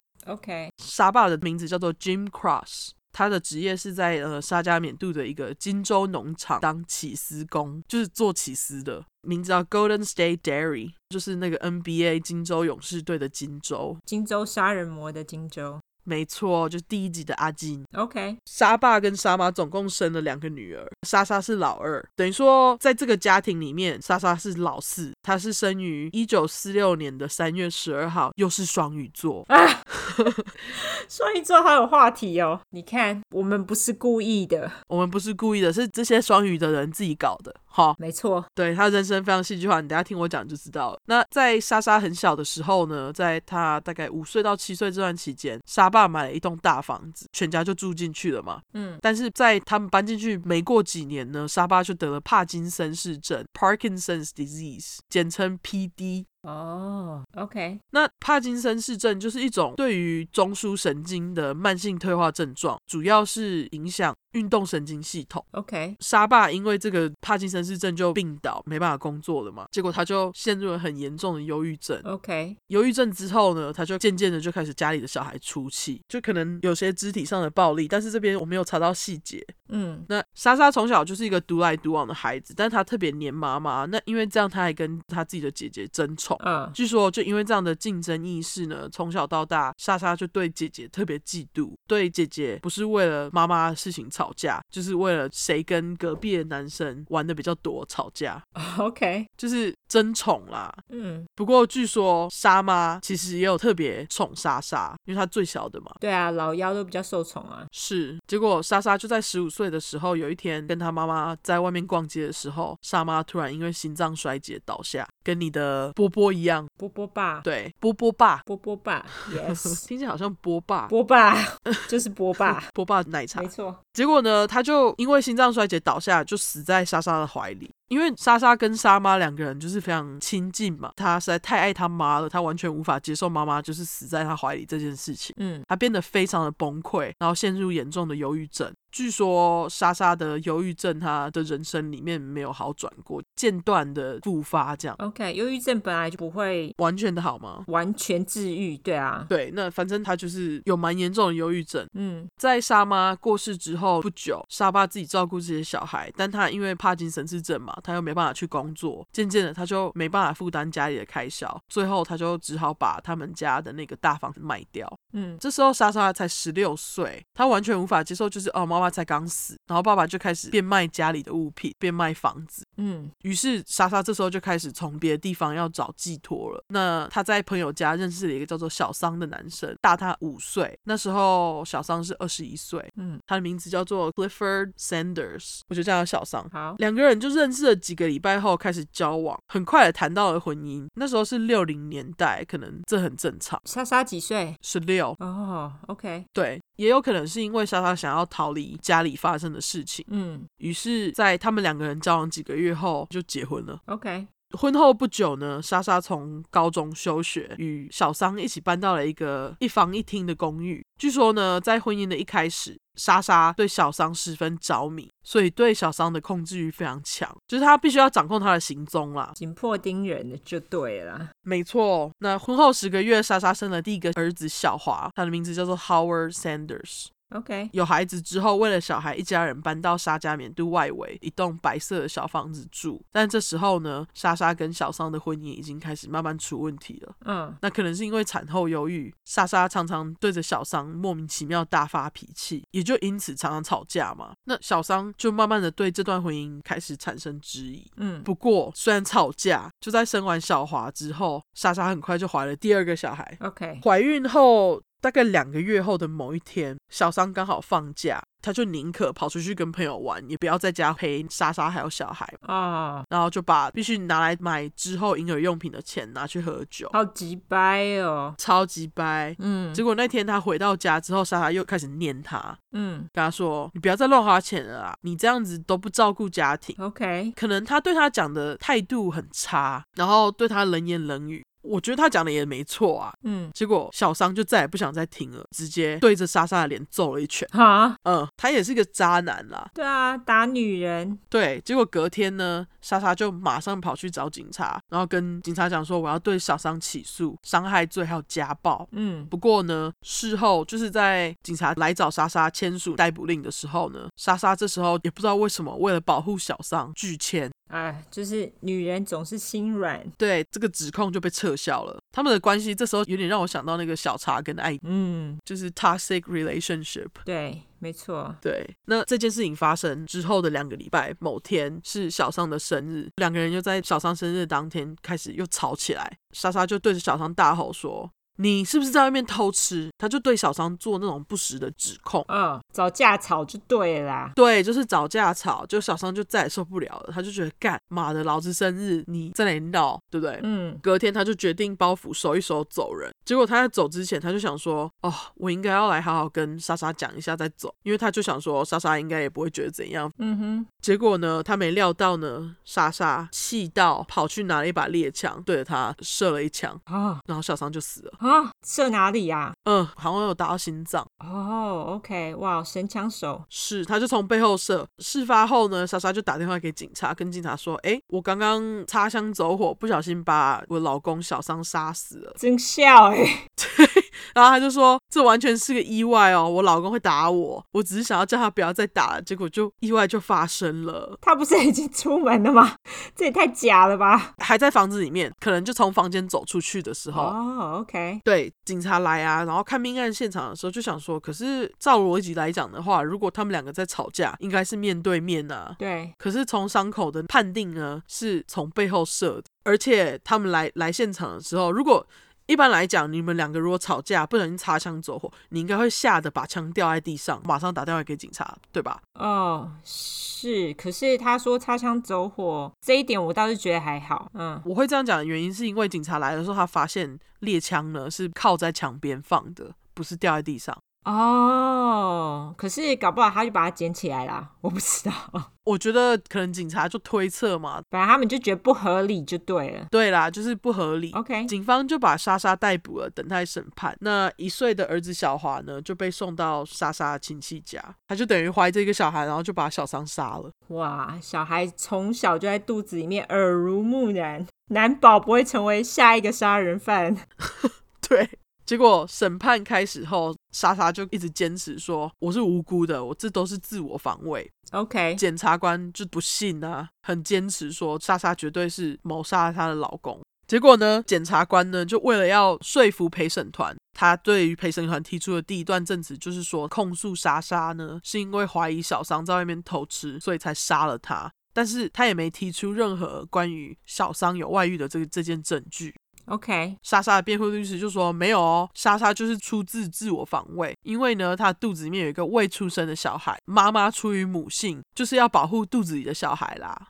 嗯，OK，你看，这就是小孩牌。真的真的，小孩多好用。对。结果，这副检察官又再次使出呢，去现场的警察来当证人，他就对着陪审团说呢，他们警方会扣押莎莎呢，就是因为命案现场的证据都指向他。 OK，而且几乎所有认识小桑的人都说，小桑不是一个暴力的人，但是他前两个礼拜才揍过莎莎。对啊，我就想说你凭什么讲的？对啊，结果莎莎这时候也不是省油的灯，她就说我要自己作证，哦，站上正台，哭着对陪审团说小桑生前是个暴力的酒鬼。其实就在前两个礼拜吵架，小桑直接揍他的脸，他还跑去找警察，只是最后出于好心，他没有起诉小桑。嗯结果他的辩护律师也找了一个心理医生来评估莎莎。那心理医生就跟陪审团说，莎莎呢，她是一个被酒鬼丈夫小桑搞得很害怕、很焦虑的年轻女生。嗯，而且莎莎非常的懊悔，正在忏悔中。这么年轻的女生，哪有可能这样子计划杀人呢？嗯结果最后陪审团就花了不到两个小时判莎莎无罪， ，OK，莎莎就被释放了。她被释放之后呢，总算就跟大儿子团圆，两个人就一起搬到了亲戚家。那这时候莎莎已经怀孕四个月了。哦，她又回到了自己一个人，忧郁症又发作了。为了追求心灵的慰藉，她就投向酒精的怀抱，变成了一名酒鬼。她不是怀孕吗她就喝不管， ？OK，他因此常常跑去一间退休军人酒吧，应该说一间退休军人常去的酒吧喝酒， OK，遇到了一个因为游泳意外失去四肢的退伍军人小李，他就是没有四肢，结 果没有四肢，就是像人质一样，只有身体跟头，像人吃一那个就是人质啊。对，OK，对， OK，他就只有身体跟头。哦，不然可能就是只有半半条手吧，因为这里其实我没有找到非常确切的形容。哦，我好想看他的照片哦，因为之前在美国有一个很有名的人，他就是像这样没有四肢，就出生天生的。哦，然后他他只有一只脚呢，是有一点点，他就是脚是连着他的身体，然后他是没有腿的哦，嗯，所以他的脚就就是连着身体，然后他就是看起来就很小只的一个人，可是他常常到处演讲，他就是告诉大家说，哦，我这样我都没有放弃，你放弃什么呢？那种你在说以武扬匡吗？以武扬匡，他是美国人吗？那不是同一个人，因为以武扬匡不是也没有四肢吗我不知道他是谁，我看到是一个白人。 ？OK，好，那不是，那不是同一个人。以武扬匡是一个亚洲人，他在我小时候很有名欸诶。哦，真的吗？我跟你又不同年代， 哦，是是是，好好好，对不起，没关系，OK。嗯，那莎莎也并没有很在意，她马上就开始跟小李约会了。我觉得她就是只是想要找一个对象，她可以找人来陪，对找一个人来陪。结果小李就因为莎莎这样子，完全不在意她失去四肢嘛。到底是什么失去四肢 ？OK，哦，小李是因为游泳意外失去四肢，哦，OK，对，可好像是电到还是怎样。哦，OK，我还想说游泳要你要怎么意外失去四肢，电到 make sense。OK，嗯，那小李他就也超级喜欢莎莎，他也不在意莎莎的过去，还有他肚子里面有另外一个人的小孩。那约会了几个月后呢，莎莎就生了第二个小孩，名字叫做希拉 （Sheila Sanders）。这时候他还沿用了小桑的姓。哦、通常都会这样子，就是爸爸是谁就会沿用爸爸的姓，通常啦。呃，小李就因为他太爱莎莎了嘛，他就连莎莎的小孩一起疼。他也抓住这个机会问莎莎说：“你现在有两个小孩子了，那要不要一起搬进来我家啊？我们就可以变成一个欢乐小家庭这样。”于是莎莎就搬进去了。嗯，可是同居不久后呢，莎莎就开始一直整天出门，然后把小李跟两个小孩子丢在家。嗯小李也有感觉到莎莎对他没有像以前一样这么有兴趣， ，OK，而且看管小孩的事情就丢给他做，哈，他都没有手脚，还丢给他做，可能就看他们吧。小孩子不是才才刚出生要喂奶吧？他可能就不管，我也不知道，因为我想说，那他要怎么喂你的小孩奶呢？对、啊呀、怎么喂奶？我不懂哎。OK，OK，、他就不管嘛，还是要出门啊。结果他就越来越受不了了。除此之外，过了几个月，他就发现莎莎竟然跟他自己最好的朋友有一腿，哦，OK，就两个人就因此大吵。莎莎就带着行李搬到朋友家了。我觉得这边小李应该也有叫莎莎滚啦。哦，不管有没有，反正莎莎就是走了。我觉得莎莎其实也没有在意他。他就是不在意，他动作超快的，马上又勾搭上了一个叫做阿诺的海军陆战队士兵。什么？他不是跟那个小李的朋友在一起吗？没有，他就只是可能跟他打炮而已吧。哦，炮友关系而已。就是有一腿而已，只是睡睡。哦，可是他搬到他朋友家，他又勾搭了阿诺。没有，他搬到他自己的朋友家啦，不是小李的朋友家啦。哦，OK OK，好，对对，他搬到自己的朋友家，不是小李的朋友。嗯，了解。他就像你说的，一点都不在意啊。对啊，他动作就很快的看上了另外一个叫阿诺的海军陆战队士兵。两个人约会几个月后，莎莎又怀孕了第三个小孩。生育率很强哎。没错，嗯哼，怀孕之后呢，他们理所当然又开始讨论哦，什么时候要结婚啊？结果就在这时候，阿诺就被军队征召送往越南打越战。 ，OK，那因为他就在前线嘛，对，所以才不到一个月，阿诺其实就有两次分别被子弹击中，而且两次都很幸运，就是被救回来了。好，直到有一天，他在桥上走着，结果桥突然炸开，他们是一群人一起在桥上走，然后某个人踩到地雷， ，OK，阿诺整个人就被炸飞。哦，结果就一些爆炸的那个碎片就刺进他的手脚里面，也因为这样，阿诺就被送回美国了，因为他没办法再打仗了。哦，不过他还是很幸运呢，他至少没有被炸死哎，或是断手断脚。对他没有被炸死，他等于说只刺进去没有死亡。因为你知道有有很多那种就是踩到地雷的人啊，他们要么就是手脚都没了，或者是，所以我觉得他说只是被碎片刺到，我觉得他真的实在是还是非常幸运。对我，我觉得他应该不是他踩到，我觉得他可能离得比较远，因为我就在想说，你踩到地雷不是当场就爆开了吗？对，没错，那你脚怎么可能被留着啊？因为你踩的那只脚一定爆开。对啊，脚一定烂掉的啊。对啊，所以我在想，他应该被炸飞，应该是他在他是在离比较远的地方， OK 因为这样他就被送回美国，就再也不用打仗了 OK，回到美国后呢，阿诺被送到了加州奥克兰医院休息了将近两个月后才出院。嗯哼，他出院的时候，莎莎就已经是七个月的身孕了。他就再也等不及要跟阿诺结婚嘛。我觉得其实他这整个过程还蛮快的，欸才几个月而已。对啊，他动作超快。嗯哼，于是一个月后，两个人就从奥克兰开到内华达州公证结婚，是 Las Vegas 吗好像不是。 ？OK，婚后，两个人就搬进了在沙加缅度的一间小公寓。不久后，莎莎就生了她跟阿诺的第一个小孩，也是莎莎的第三个小孩， OK，取名叫做苏苏 （Susan Nor）。在生完苏苏不到三年的时间，莎莎又陆陆续续怀孕两次。哇，哦他生育机器啊，他她是生育机器，又帮阿诺生了两个儿子。那老四是小威 （William Nor），嗯老五是小罗 （Robert Nor）。 ，OK，那莎莎小孩总整理， OK，蛮 混乱的，嗯对，因为太多，老大是小华，老二是希拉，老三是苏苏，老四是小薇，老五是小罗。嗯，好，感对谢整理。我之后在讲的时候，我会特别讲说他是老几。好，结果他生小孩的这段时间呢，阿诺又回到了部队里面工作。不过因为之前的伤，阿诺就没办法再上战场了嘛。嗯，军队就指派阿诺做这个葬礼护送人员。我不知道军队有这个职位，我也不知道，我以为那个就是挑几个人然后抬棺材就好了。对，我以为他们是外包。我找到这资料，他就是说他被派遣为丧礼护送人员，而且因为这个工作呢，也不知道为什么他也拿不到军人福利，他不是回部队吗？好奇怪哦。我也搞不太懂为什么。嗯，我想说他们是把它变成外包吗，还是怎样？他可能没有上战场，然后可是我觉得他之前因为受伤，我觉得他们应该还是要给他军人福利啊，这实在太奇怪了。对啊，嗯那就因为这个关系，阿诺常常需要不在家。嗯也因为这样子，导致莎莎一点都不喜欢这个阿诺的新工作，嗯，结果他脾气又开始上来了，就跟以前一样变得超级暴躁。他就是怕寂寞嘛，他就是怕寂寞，生了一堆小孩还不够。没 错没错，对，那只要每次阿诺回到家呢，两个人就会吵得半死。又来了，就是重蹈覆辙。对，又来了，莎莎又开始了指控阿诺，你是不是出轨啊？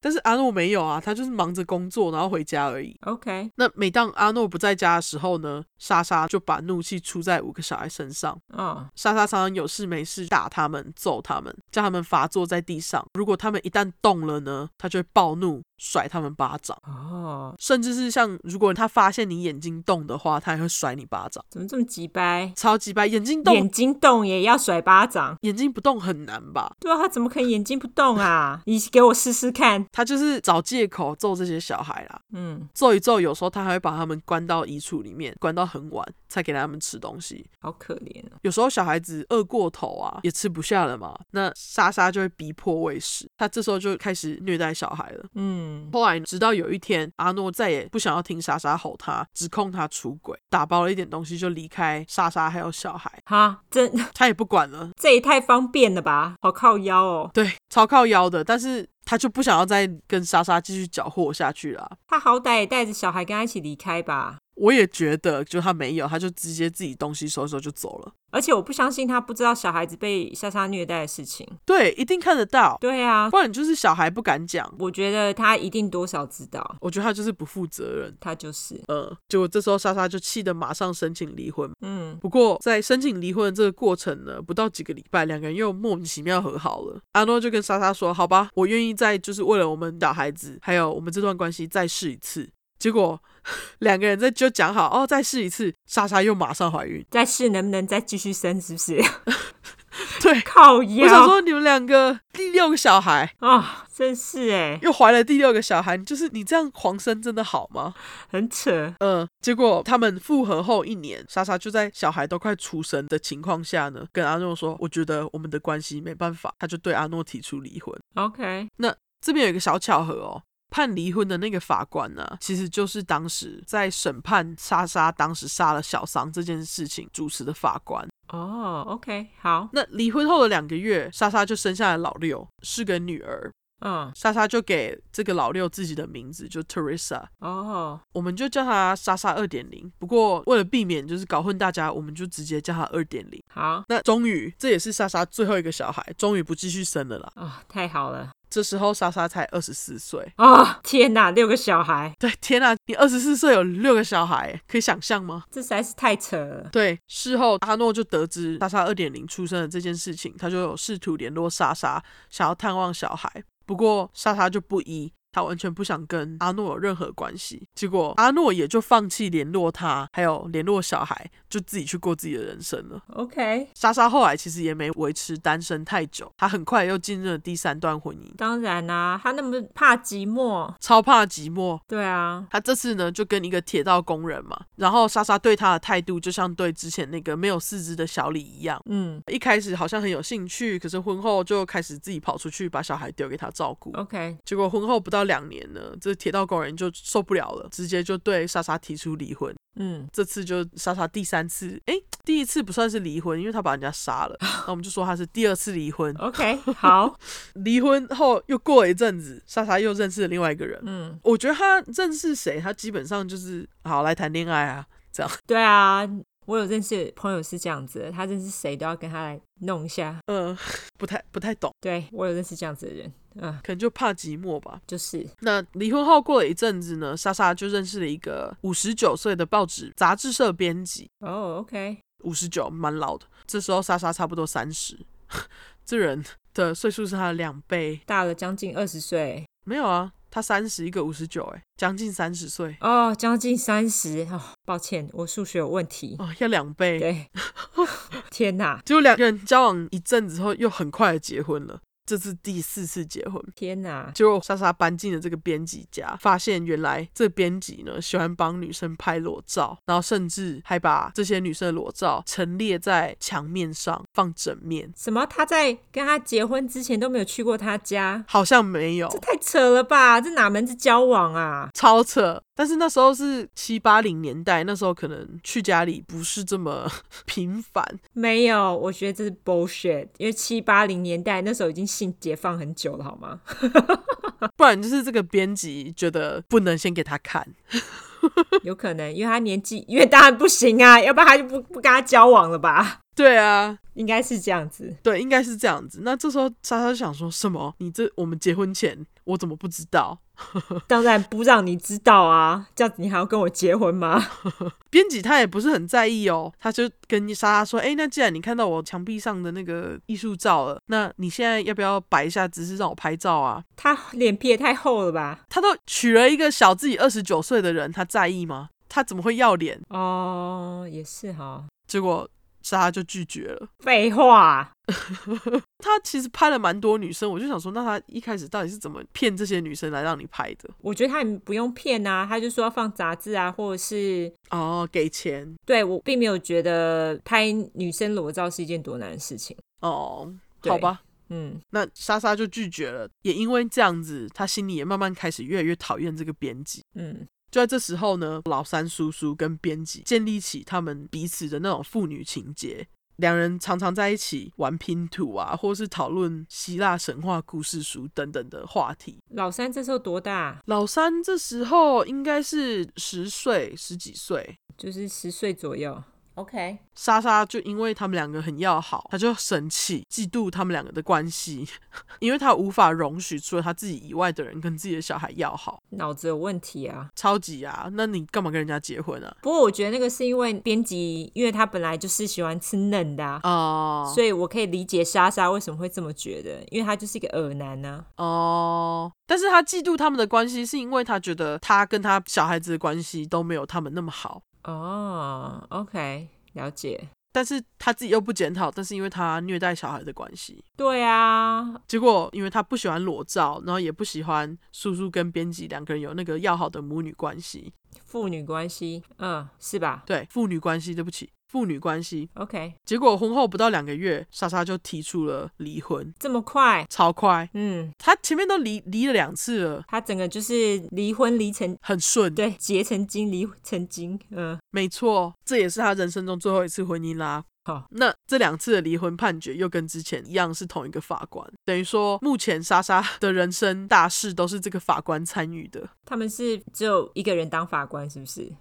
可能当地 法官人选很少，缺人。对，只有一个，OK，对，经过了最后一次离婚之后呢，莎莎的酗酒就开始变得更加频繁。她这时候已经三十二岁了，已经跟之前不一样。她就是有没有过了二十五，新陈代谢速度就会减少，就会变慢。 ，OK，莎莎就越喝越多，越喝越胖。而且这时候莎莎就已经不是渴望爱的少女了，她现在是想要自己关在家的少女。嗯，她就把电话线切断，然后要求自己的小孩关在家里面，不能跟任何人往来，与世界隔离。嗯，不止这样子，他对小孩子的虐待也逐渐变本加厉，不止揍他们，还有强迫喂食之外呢，他还会用香烟烫他们。有时候喝醉酒啊，他们只要惹莎莎生气，他就会拿刀子丢他们，好恐怖哦！超恐怖的。我觉得酒鬼的虐待通常都是非常的不理智。当然啦、喝醉啦，有一次呢，最小的女儿二点零讲了让莎莎会生气的话，结果莎莎就拿着一把二十二厘米的小手枪指着二点零的头，跟她说：“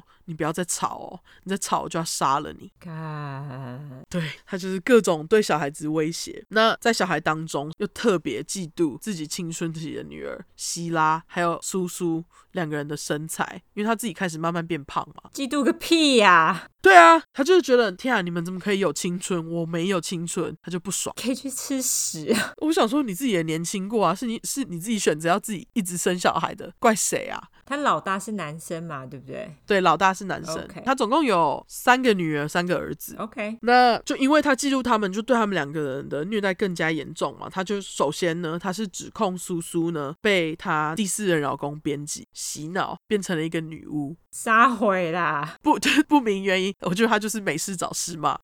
那时候人就是对女巫有一种莫名的恐惧感，应该这样说。对，嗯，我觉得他他也厌女，然后他指控苏苏对自己释放咒语，导致自己增重。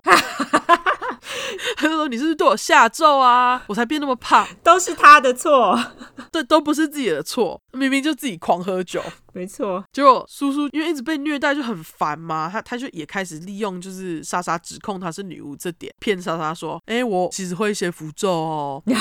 蛮聪明的啊。对啊，结果莎莎清醒了，她就觉得干你就是在胡笑。嗯，那姜还是老的辣，她就因为苏苏这样做超不爽，常常暴打她一顿。哦，有天苏苏终于就受不了了，她就逃出家门，跑到离家里蛮远的地方，结果就被警察送到了精神病院。因为她就跟警察讲说：“哎，那个我妈，我们家里发生的事情。”警察就想说：“你这人到底在讲什么东西啊？因为太超现实了。”嗯就觉得怎么会有妈妈拿香烟烫小孩啊，还拿刀丢他们这样。嗯结果警察把叔叔送到了精神病院之后，就马上通知了莎莎。那叔叔就很怕再次被抓回去嘛，也对医院人员叙述莎莎对他的这些虐待。可是当莎莎到了医院之后呢，他就跟工作人员说：“没有，我跟你讲，叔叔其实是疯了。”他在说谎。对，他就说谎，但他就对工作人员说叔叔讲的全部都是谎话。结果精神病院的人就相信莎莎了，然后把叔叔交给他，让他带回家。好衰，超衰。就因为这样呢，莎莎把叔叔带回家之后，她就觉得她必须惩罚这个逃跑的叔叔。嗯，那她为了把叔叔打够，她还就是去买了皮手套，然后戴着皮手套打他。 ，Oh my god，呃，就是因为可能用皮手套打他自己也不会痛，比较不会痛，可能才不会起水泡。哦。 对，他竟然还就是想到要照顾自己，这混蛋，超混蛋的啊。超混蛋的。 然后他还会就是他自己打累了，他就会把皮手套拿下来，嗯，给其他的小孩带，强迫其他的小孩一起加入殴打叔叔，揍他、踢他。啊，好恐怖哦。对，另外呢，莎莎就为了避免叔叔再次跑掉，除了逼他休学之外，还用手铐把叔叔铐起来，关在一个房间里面，命令其他小孩监视他。那不久后呢，莎莎又开始发作，对着叔叔说：“你这个女巫他好烦哦，这个梗到底要用几遍？超烦！”他要再讲一次，我觉得他就是要弄他啦。 嗯，他就说：“你又害我又变胖了啊！”那叔叔就跟莎莎说：“我真的没有。”结果莎莎这个酒鬼完全听不进去，对着叔叔尖叫说：“你不要再说谎喽嗯！”，然后他就拿着之前用来威胁那个二点零的小手枪，对着叔叔的胸口开了一枪，哦，Oh my god，叔叔就倒地。于是莎莎就叫其他的小孩把叔叔带到浴室，把他放到浴缸里面。那子弹其实没有打穿叔叔的身体，等于说子弹其实是进去里面，然后在非常深的地方里面拿不出来。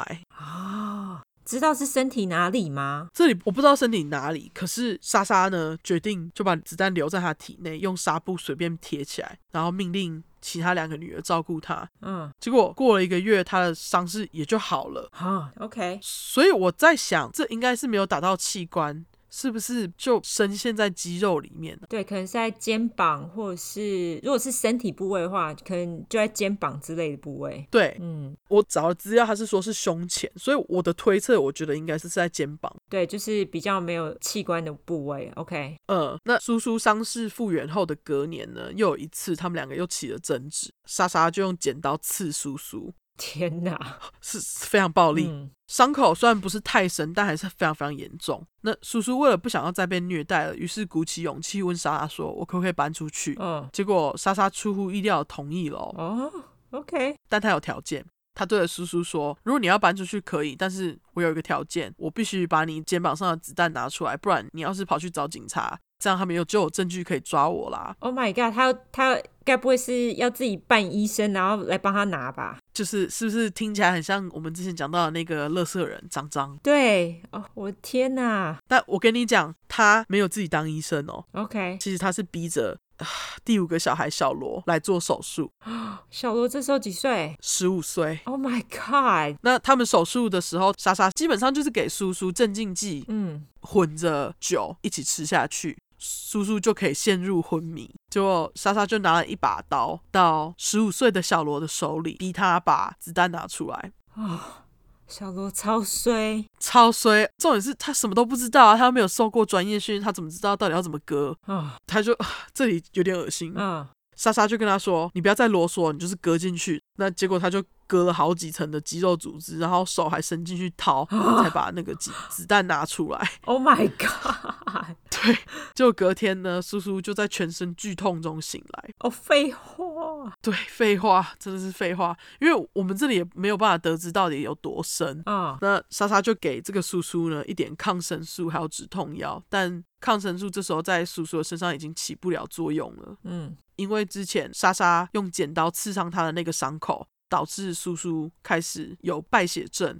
哦，OK，跟刚刚全交一样，全家就一样是很恐怖的虐待。对短短几天内呢，这个叔叔的眼睛就变成了黄色。 ，Oh my god，莎莎就看到他的状况，想说这样不行嗯，要是人死在家里怎么办？ 结果莎莎呢就命令所有的小孩把叔叔的衣物跟用品装到垃圾袋里面，把叔叔的手脚绑住，然后用胶带把他的嘴巴贴住。为什么啊？听我讲来你就知道了。好，对，那他就命令大儿子小华跟小儿子小罗一起把叔叔带到车子里面，莎莎就载着三个人开到了一个叫做斯阔谷的地方 （Square Valley），、 OK，OK，、命令小华跟小罗把叔叔抬出来，还有那个垃圾袋一起抬出来。然后把叔叔放在那些垃圾袋的上面，然后那个这里很恐怖哦，嗯，莎莎就对着叔叔的身体撒汽油，然后点火。这时候叔叔还没死，所以他就是活活烧死他。没错。然后莎莎就逼着校花跟小罗不准回头上车，三个人就开走了， Oh my god！他这样子杀了自己的小孩，他真的是有病哎。超级有病。就隔天叔叔的尸体就被发现了，那当时因为都已经烧坏了，根本就看不出来是谁。嗯，于是叔叔就被归类成 Jane Doe 无名女尸，哦，就是你上集讲到的，我们复习时间没错，Jane Doe Jane Doe。那对啊，我觉得叔叔超衰，超衰哎，好可怜哦，活活就被烧死了。超可怕的。嗯，呃，叔叔死后不到一年的这段时间呢，莎莎就开始只把怒气放到大女儿希拉身上，她自己就开始没有工作了。所以他都没有虐待儿子，他都是虐待女儿哎。我觉得虐待儿子可能有，只是没有这么严重。哦，他为什么这么讨厌自己的女儿啊？他好奇怪哦。我觉得她就是厌女欸诶、嗯，OK，而且还要嫉妒她自己的女儿。我觉得嫉妒自己的女儿这个心态真的非常奇怪。的确是非常奇怪。对啊，嗯，结果她这段时间没工作，她就逼着希拉到街上当性工作者帮她赚钱。 What the fuck？对，就到底怎么会有这种妈妈？他超级扯的。但是因为希拉已经长期被虐待，她其实心里不愿意，但是她因为她害怕他，他也就答应了。嗯，起初呢，莎莎就对于希拉当性工作者带钱回家超级满意，因此就给希拉可以自由进出家门的权利，嗯而且还减少就是虐待希拉的次数。 ，OK，可是好景不长，就是希拉才开始做性工作者几个礼拜后呢，莎莎就找了一个名义指控希拉被她接的客人搞怀孕。你说指控，那她到底是有怀孕还是没有？没有啊，哦，她没有，然后她就自己乱说她怀孕了。对她就是跟以前一样，就是指控她的前夫们偷吃，有没有？就一样的道理。她真的超有病的，嗯，超有病，她就是没事找事，她就是没架要找架吵啦。真的，她就是爱找架吵。他就是爱找架吵，然后他还指控希拉有性病，而且对着希拉尖叫说：“都是因为你用了我们家的那个马桶，然后肮脏的你传染到我身上，所以她自己有性病，”我这里不可靠。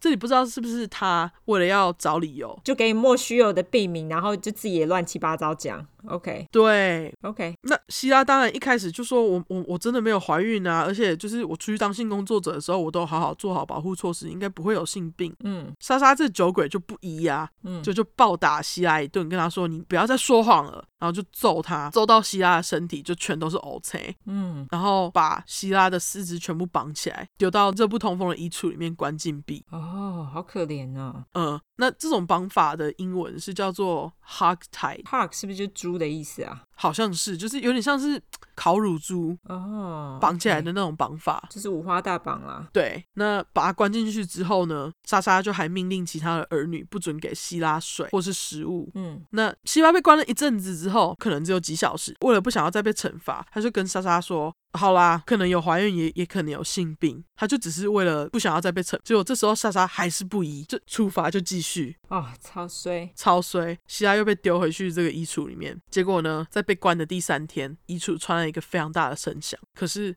在莎莎的命令之下，没有人敢进去看。据说希拉当时爬上衣橱上的架子，因为架子支撑不住希拉的重量，结果希拉整个人从衣橱上摔到下面。那在缺水跟缺食物虚弱的状况下，很快就死了。你说还那种衣橱是不是就是那种 walking closet？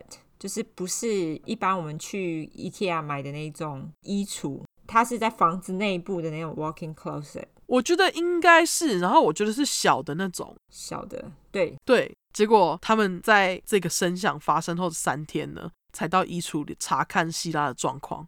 结果他们发现希拉的时候，希拉早就已经开始腐化，因为衣橱很热嘛。所以他已经死了。Oh my god！他已经死了，就其实后来呢，推测应该是说他那天摔下来不久后就死了。可是他爬上去干嘛？我也不知道，嗯，因为可能那个架子有掉下来，所以他们才这样推断。结果莎莎就跟上次一样啊，她指使自己的儿子来帮忙。嗯，这次他就命令最小的两个儿子小威跟小罗帮他分尸希拉的尸体，哦，分尸自己的姐姐，好恐怖哦。呃，分尸然后装进纸箱里。不过这时候尸体早就已经开始腐烂了，所以就搞得整个家里都是那个味道。那莎莎就叫儿子们把分尸好的尸体装到纸箱里以后，装上车，开车带着三个人到加州一个叫做特拉特机场公路旁边，找了一个林子弃尸。嗯，希拉的尸体很快就被发现了，但是又再次被归类成无名女尸。对，你看这八零年代的警察之懒，不过也有可能是因为他的状况其实已经超差，他们也没办法推测到底是怎样。的确是，而且我猜他们搞不好有跑指纹，但是因为他从来都没有犯过罪，或者是从来都没有进过警察局，所以他们系统里面可能没有他的指纹。有可能。嗯，那丢弃完希拉之后呢，莎莎开始天天担心尸体在家里留下的证据啊，或是味道会让警方找到他们。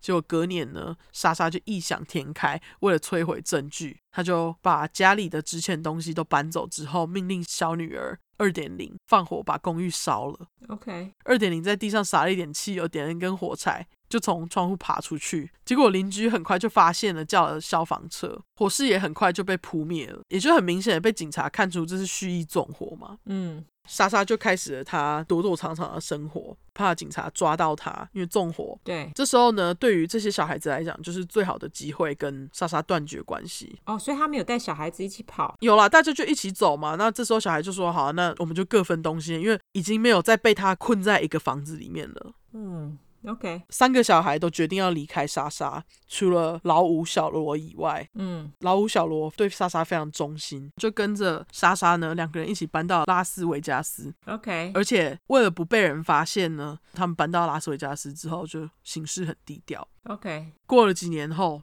小罗为了筹他跟妈妈的生活费，跑去拉斯维加斯一间酒吧持枪抢劫，结果也不知道为何，可能争执之下吧，他就用枪杀死了一个调酒师。就像你说的，在这种家庭之下，就会培养出杀人犯，对啊，而且他又愿意跟着妈妈，他脑子有问题。真的完全。对啊，我想说你，你竟然还不离开他。结果小罗就因为杀死这个调酒师，被判了十六年，关进了监狱。 OK，那莎莎一点都不在意他的小孩啊，嗯他为了不被牵连，他就很快马上在小罗被捕之后搬到了犹他州的盐湖城去住。 ，OK，那莎莎二点零呢，在离开莎莎的掌控之后呢，搬到了犹他州，跟妈妈莫名其妙同州哈，展开了新的生活，还结了婚。嗯他在这段时间还不断的找警察，跟警察讲说当时莎莎杀杀了自己的姐姐苏苏还有希拉的事情。不过当时他脱离莎莎的掌控的时候，他其实才十五岁， ，OK，因为他那时候十五十六岁，一个青少女跑去跟警察讲这些疯狂的事情，警察就觉得你根本就是一个疯子。就觉得他编的。对，嗯因为他也没证据啊，嗯他也不知道莎莎到底把姐姐带去哪里了。嗯直到一九九二年的某一天，二点零在看电视，那他看到了一个叫做《美国头号通缉犯》的节目，英文是叫做《Americans Most Wanted》，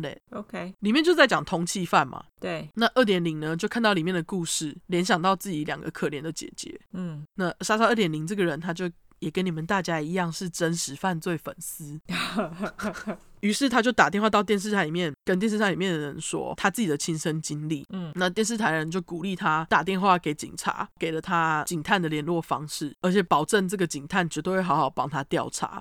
，OK，结果最后，警探呢把苏苏跟希拉这两具无名女尸，还有二点零提供的那个细节串联起来，证实呢二点零这些年一直以来对警察讲的这些话都是实话。那警方也很快地在加州找到了老大小华、老四小威，然后在犹他州抓到了莎莎，他为什么要抓小华跟小薇啊？因为他们有帮莎莎。哦哦，对对对，他们帮莎莎干了很多坏事。嗯，对他们，但他们也是被逼的。对啊，那这两个小孩呢？因为二点也有跟警察讲说，我哥哥都是因为被逼才帮莎莎做这些事情的。检方最后就帮小华跟小薇缓刑，并且就是勒令他们两个接受心理治疗。嗯那警方是以一级谋杀还有酷刑谋杀等等的罪名起诉莎莎。嗯一开始莎莎还不认罪哦，她就说：“我怎么可能去对我小孩做这种事啊？”这样。嗯这时候呢，小罗就跟检方讲说：“我可以作证指控我妈，来拿到减刑。”嗯那莎莎就有听说到小儿子小罗以指控自己来到达减刑的这个目的，所以他就跟警方讲说：“好吧，那既然我的小孩们都要指控我有罪，他也就学小罗，马上跟警方谈条件，说只要警方将他免除死刑，他就会认罪。”哦，OK，最后呢，在一九九五年的十月十七号，莎莎被判了两次无期徒刑。那她现在被关在加州女子监狱里面，所以他还活着。她还活着，哦而且她竟然有假释机会。 ，OK，这边我觉得超靠呀！如果她能成功活到二零二七年八十岁的话，她是有可能被假释的。哎，二零二七年在七年就到了欸。对啊， OK，我就想说，她怎么可以有假释机会啊？我不知道欸，八十岁够老的就是了，嗯，而且他很有可能活到八十岁。我也觉得，对，我觉得他有机会活到八十岁。呃，那刚刚说到的那个愿意向警方提出证据的小罗，则是在他原本关十六年的刑期，再加上三年，就是帮凶。哦，OK，那小薇事后在治疗结束之后，开始自己的人生，有工作，有家庭。嗯那他在去年上了一个叫《恶魔住在这里》的电视节目，分享他的亲身经历。那这节目叫做《Evil Lives Here》。 ，OK，至于二点零呢，因为受到美国通缉犯节目的启发，在自己的妈妈被抓之后，还是继续上各种真实犯罪相关的节目，分享他的故事。嗯他上的节目其中最有名的是那个悬案档案，就是 Cold Case Files。哦，我有听他们的 Podcast。哦，嗯不过在二零零一年的时候，二点零就在四十一岁的时候死于心脏衰竭。哦，他人生其实也是蛮惨的，超可怜的、啊，很短暂，又看自己的姐姐被虐待、杀害。真的耶欸好可怜哦，对我们今天讲的就是虐待的故 事。真的耶，这真的整个故事都是虐待过程。对啊，那今天有点沉重哦。我 们我的故事就到这边好，完，完。好，那我们节目尾，节目尾今天我要们来说一下好，对，因为我们最近收到了大概呃有几个听众跟我们讲了一些他们自己的亲身经历，嗯，然后我们后来两个人就讨论说，我们想要印证一些你们自己的亲身经历，不管是真实犯罪或者是邪教，邪教好像比较多，因为台湾很多邪教。嗯，对，我们想说印证一些故事，那我们可以来把你们的故事可以念出来，或是讲你们的故事，然后把它做成周间的迷你小集数，就是迷你小短片，因为这样子的话，你们就可以有多余的故事可以听，应该就会比较开心了吧？就不要一直催我们了，好吧？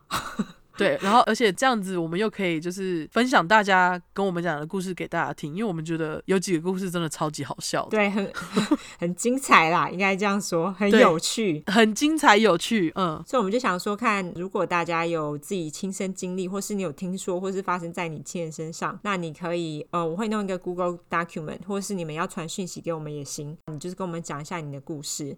那我这边就来抛砖引玉，讲一个我自己亲身的经历好了。好，我在我大概国小五年级的时候，那时候我们家呢就是刚搬家，因为我爸他那时候就是用很便宜的价格买到了一个房子。然后那时候我们搬家完之后呢，那时候我们家还没有装铁窗，然后我们家又是住在七楼。就是最顶楼，楼上还有一个顶楼阳台那一种。嗯然后那时候你知道台湾人不是你住公寓什么都会装铁窗吗？嗯，通常都会，对，因为就是防小偷什么的嘛。嗯，然后那时候我们家还没有装。有一天呢，我们睡觉睡一睡，半夜哦，我就被叫醒，我是被拍醒的。然后我就看到一个蒙面人，对我就吓到。可是不知道为什么，那时候我就是隐约当中，我以为那个是我舅舅，我不知道为什么。那我那时候就是被一个蒙面人拍醒，然后他就跟我说去你爸妈房间，我就吓死啊！我就去我爸妈房间，然后我就躲进他们的被子里面哦，我就整个人埋进去。然后我我我记得我妹也在里面。那你爸妈知道吗？他们当然知道啊！我那时候看我爸妈的时候，他们是嘴巴已经被那个胶带封嘴，然后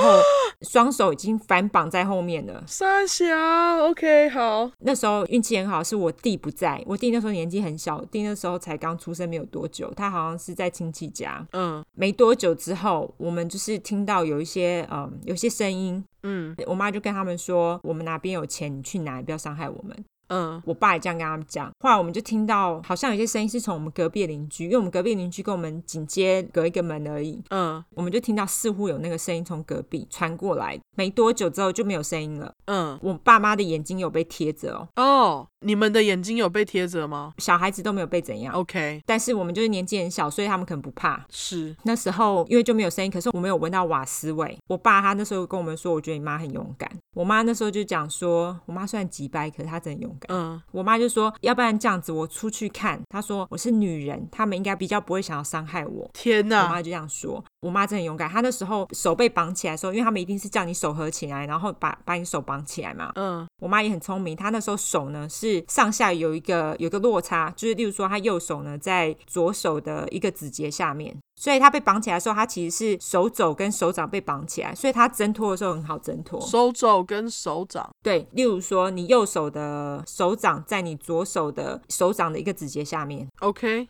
你可以自己比一下。对，好那我再比你在嗯绑那个手肘的时候，是不是你右手的手掌是被绑住？嗯，那你中间就会有一个缝隙，你就会比较好抽出来嘛。哦，懂你意思了，对我妈那时候就是很聪明，她是这样子被绑的。她就挣脱了之后呢，她就是出去看。后来她看到歹徒都走了之后呢，她就是也是把我爸松绑这样子。嗯嗯我已经有点忘记后来到底是发生了什么事情，但是我记得那时候呢，我们隔壁邻居他们是一对夫妻，然后那时候有两个儿子，他们两个儿子的年纪跟我们相仿，他们两个儿子那时候两个都跑来我们家，嗯，对，因为听说他爸爸被砍伤，啊而且那时候我们的那个电梯里面全部都是血， ？What？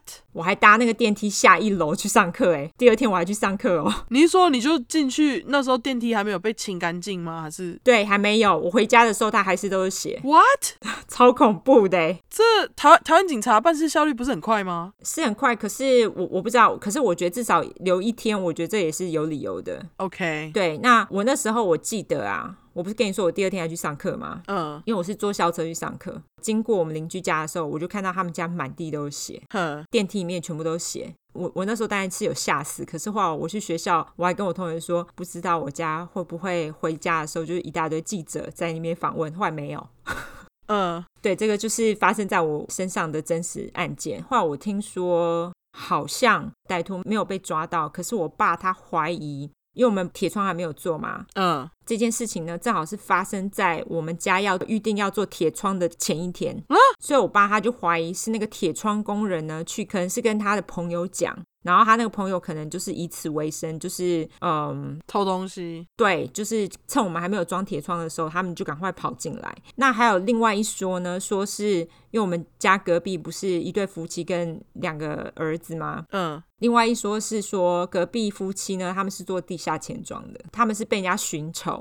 那我刚刚不是说有闻到那个瓦斯味吗？嗯那时候好像流行一种防身工具叫瓦斯枪， ，OK，我不知道瓦斯枪是用来干嘛的。那就是隔壁的太太呢，她有用那个瓦斯枪，可能不知道对歹徒怎么样，然后所以就那一层楼都是瓦斯味。 OK，那是因为这样歹徒才砍她老公的吗？对，就是她有反抗，哦，对，因为我爸妈都没有反抗嘛，就乖乖的让他们绑，然后还跟他讲钱在哪？对对对对对，然后他们的确拿了我们钱，可是呃损失没不算太惨重，好像几万块吧。嗯，我爸妈说没关系，就是人命。对人命比钱重要，那我们都没事就好。我们我们家还好，就是都没有人被伤害。之后啊，我觉得这件事情对我还是有留下一一些阴影啦。可是嗯我觉得好像阴影没有太严重。那我舍友跟我妹聊，她也记得这件事情，但是她对于整个过程是怎么样，她不大记得。我觉得我们可能有点选择性失忆就是了。对，或者是就是因为你们就躲在棉被里面嘛。对对对，我们其实没有看到整个，我们就是听到一些声音而已，可是我们不知道到底发生什么事情。对，因为你爸妈不就叫你们两个躲好吗？对对对对对，对啊，所以这件事情就是我提供的真实犯罪案件发生在我身上，嗯，很小的时候。天啊，对精彩，对，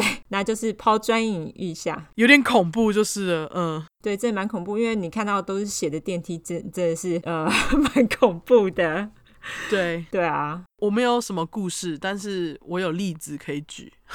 好啊，好啊，好啊，讲啊，我觉得我自己把它定义为邪教。好，呃，反正总而言之呢，就是我认识的一个人呢，他很信一个医生， OK，然后这医生他就会推广一些很奇怪的疗法。哦、他看诊收的算还好，可是他的药非常的昂贵。重点都在要啊，嗯，那他的药呢，就是一颗一颗的小球这样，然后吃起来甜甜的。哦、o k 嗯，然后他之前就是会推广大家就是吃饭要饭水分离。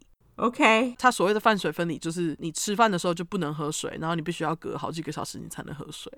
哈，这也太痛苦了吧？对，那他说这样的目的是为了让你的身体达到什么自然机制之类的鬼，那你可以喝汤吗？ 尽量不要。你如果要喝汤，就是吃饭的时候不要喝，你吃饭完后过三小时再喝。 靠背， 我当时听到我就觉得，可是我这么爱吃汤泡饭，这也太痛苦了吧？我那个认识的人就跟我讲说汤泡饭最毒，我就想说干，我从小到大一直吃，我都没事了。对啊，还不是活活的好好的？ 对啊，而且我就想说，台湾这么多人天天都爱吃汤泡饭，你怎么说？那日本人吃茶泡饭，你怎么说？对啊，他们不是很长寿吗？ 对啊，然后还有超什么扯例子的欸啊？然后那医生还是就是韩国瑜铁粉，那就是邪教，好不好？ 我觉得他就是邪教。 对，好，这就是我的例子，我不能再讲更多了，因为我可能会被杀。 OK，好，那我对们两个就抛砖引玉一下，让大家没错就是讲讲自己身边的例子，非常想知道大家就是有什么例子可以分享。那很感谢就是之前已经跟我们分享的听众，非常感谢你们，因为你们的故事很精彩。 没错，好，那我们最后就来说一下我们的社交软体。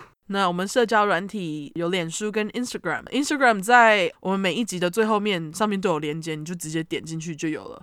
那脸书的话，你可以搜寻“出快”，出来的出，十块的块，后面是 True Crime 英文 T R U E C R I M E。那你如果想要直接搜寻英文的话，就是两次 True Crime，True Crime，True Crime，T R U E C R I M E，T R U E C R I M E。 OK，然后我们再讲一次 Tone，头内麻烦不要忘记大家哦 Tone。对，我们有三个选择，一个就是零点九九，第二个是四点九九，然后第三个是九点九九美金，就是你每个月支持我们这样子小额支持，那我们会非常感激。就量力而为。对，量力而为，好不好？感谢大家，感谢，那我们今天就这样喽。对，期待大家的故事，拜托写给我们。好，对我们超级期待的，好不好？那今天就到这边，好，那就这样，大家拜大拜。家拜拜。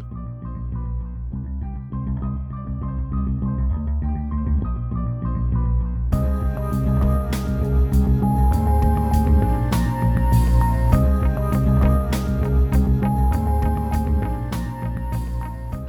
，Yeah。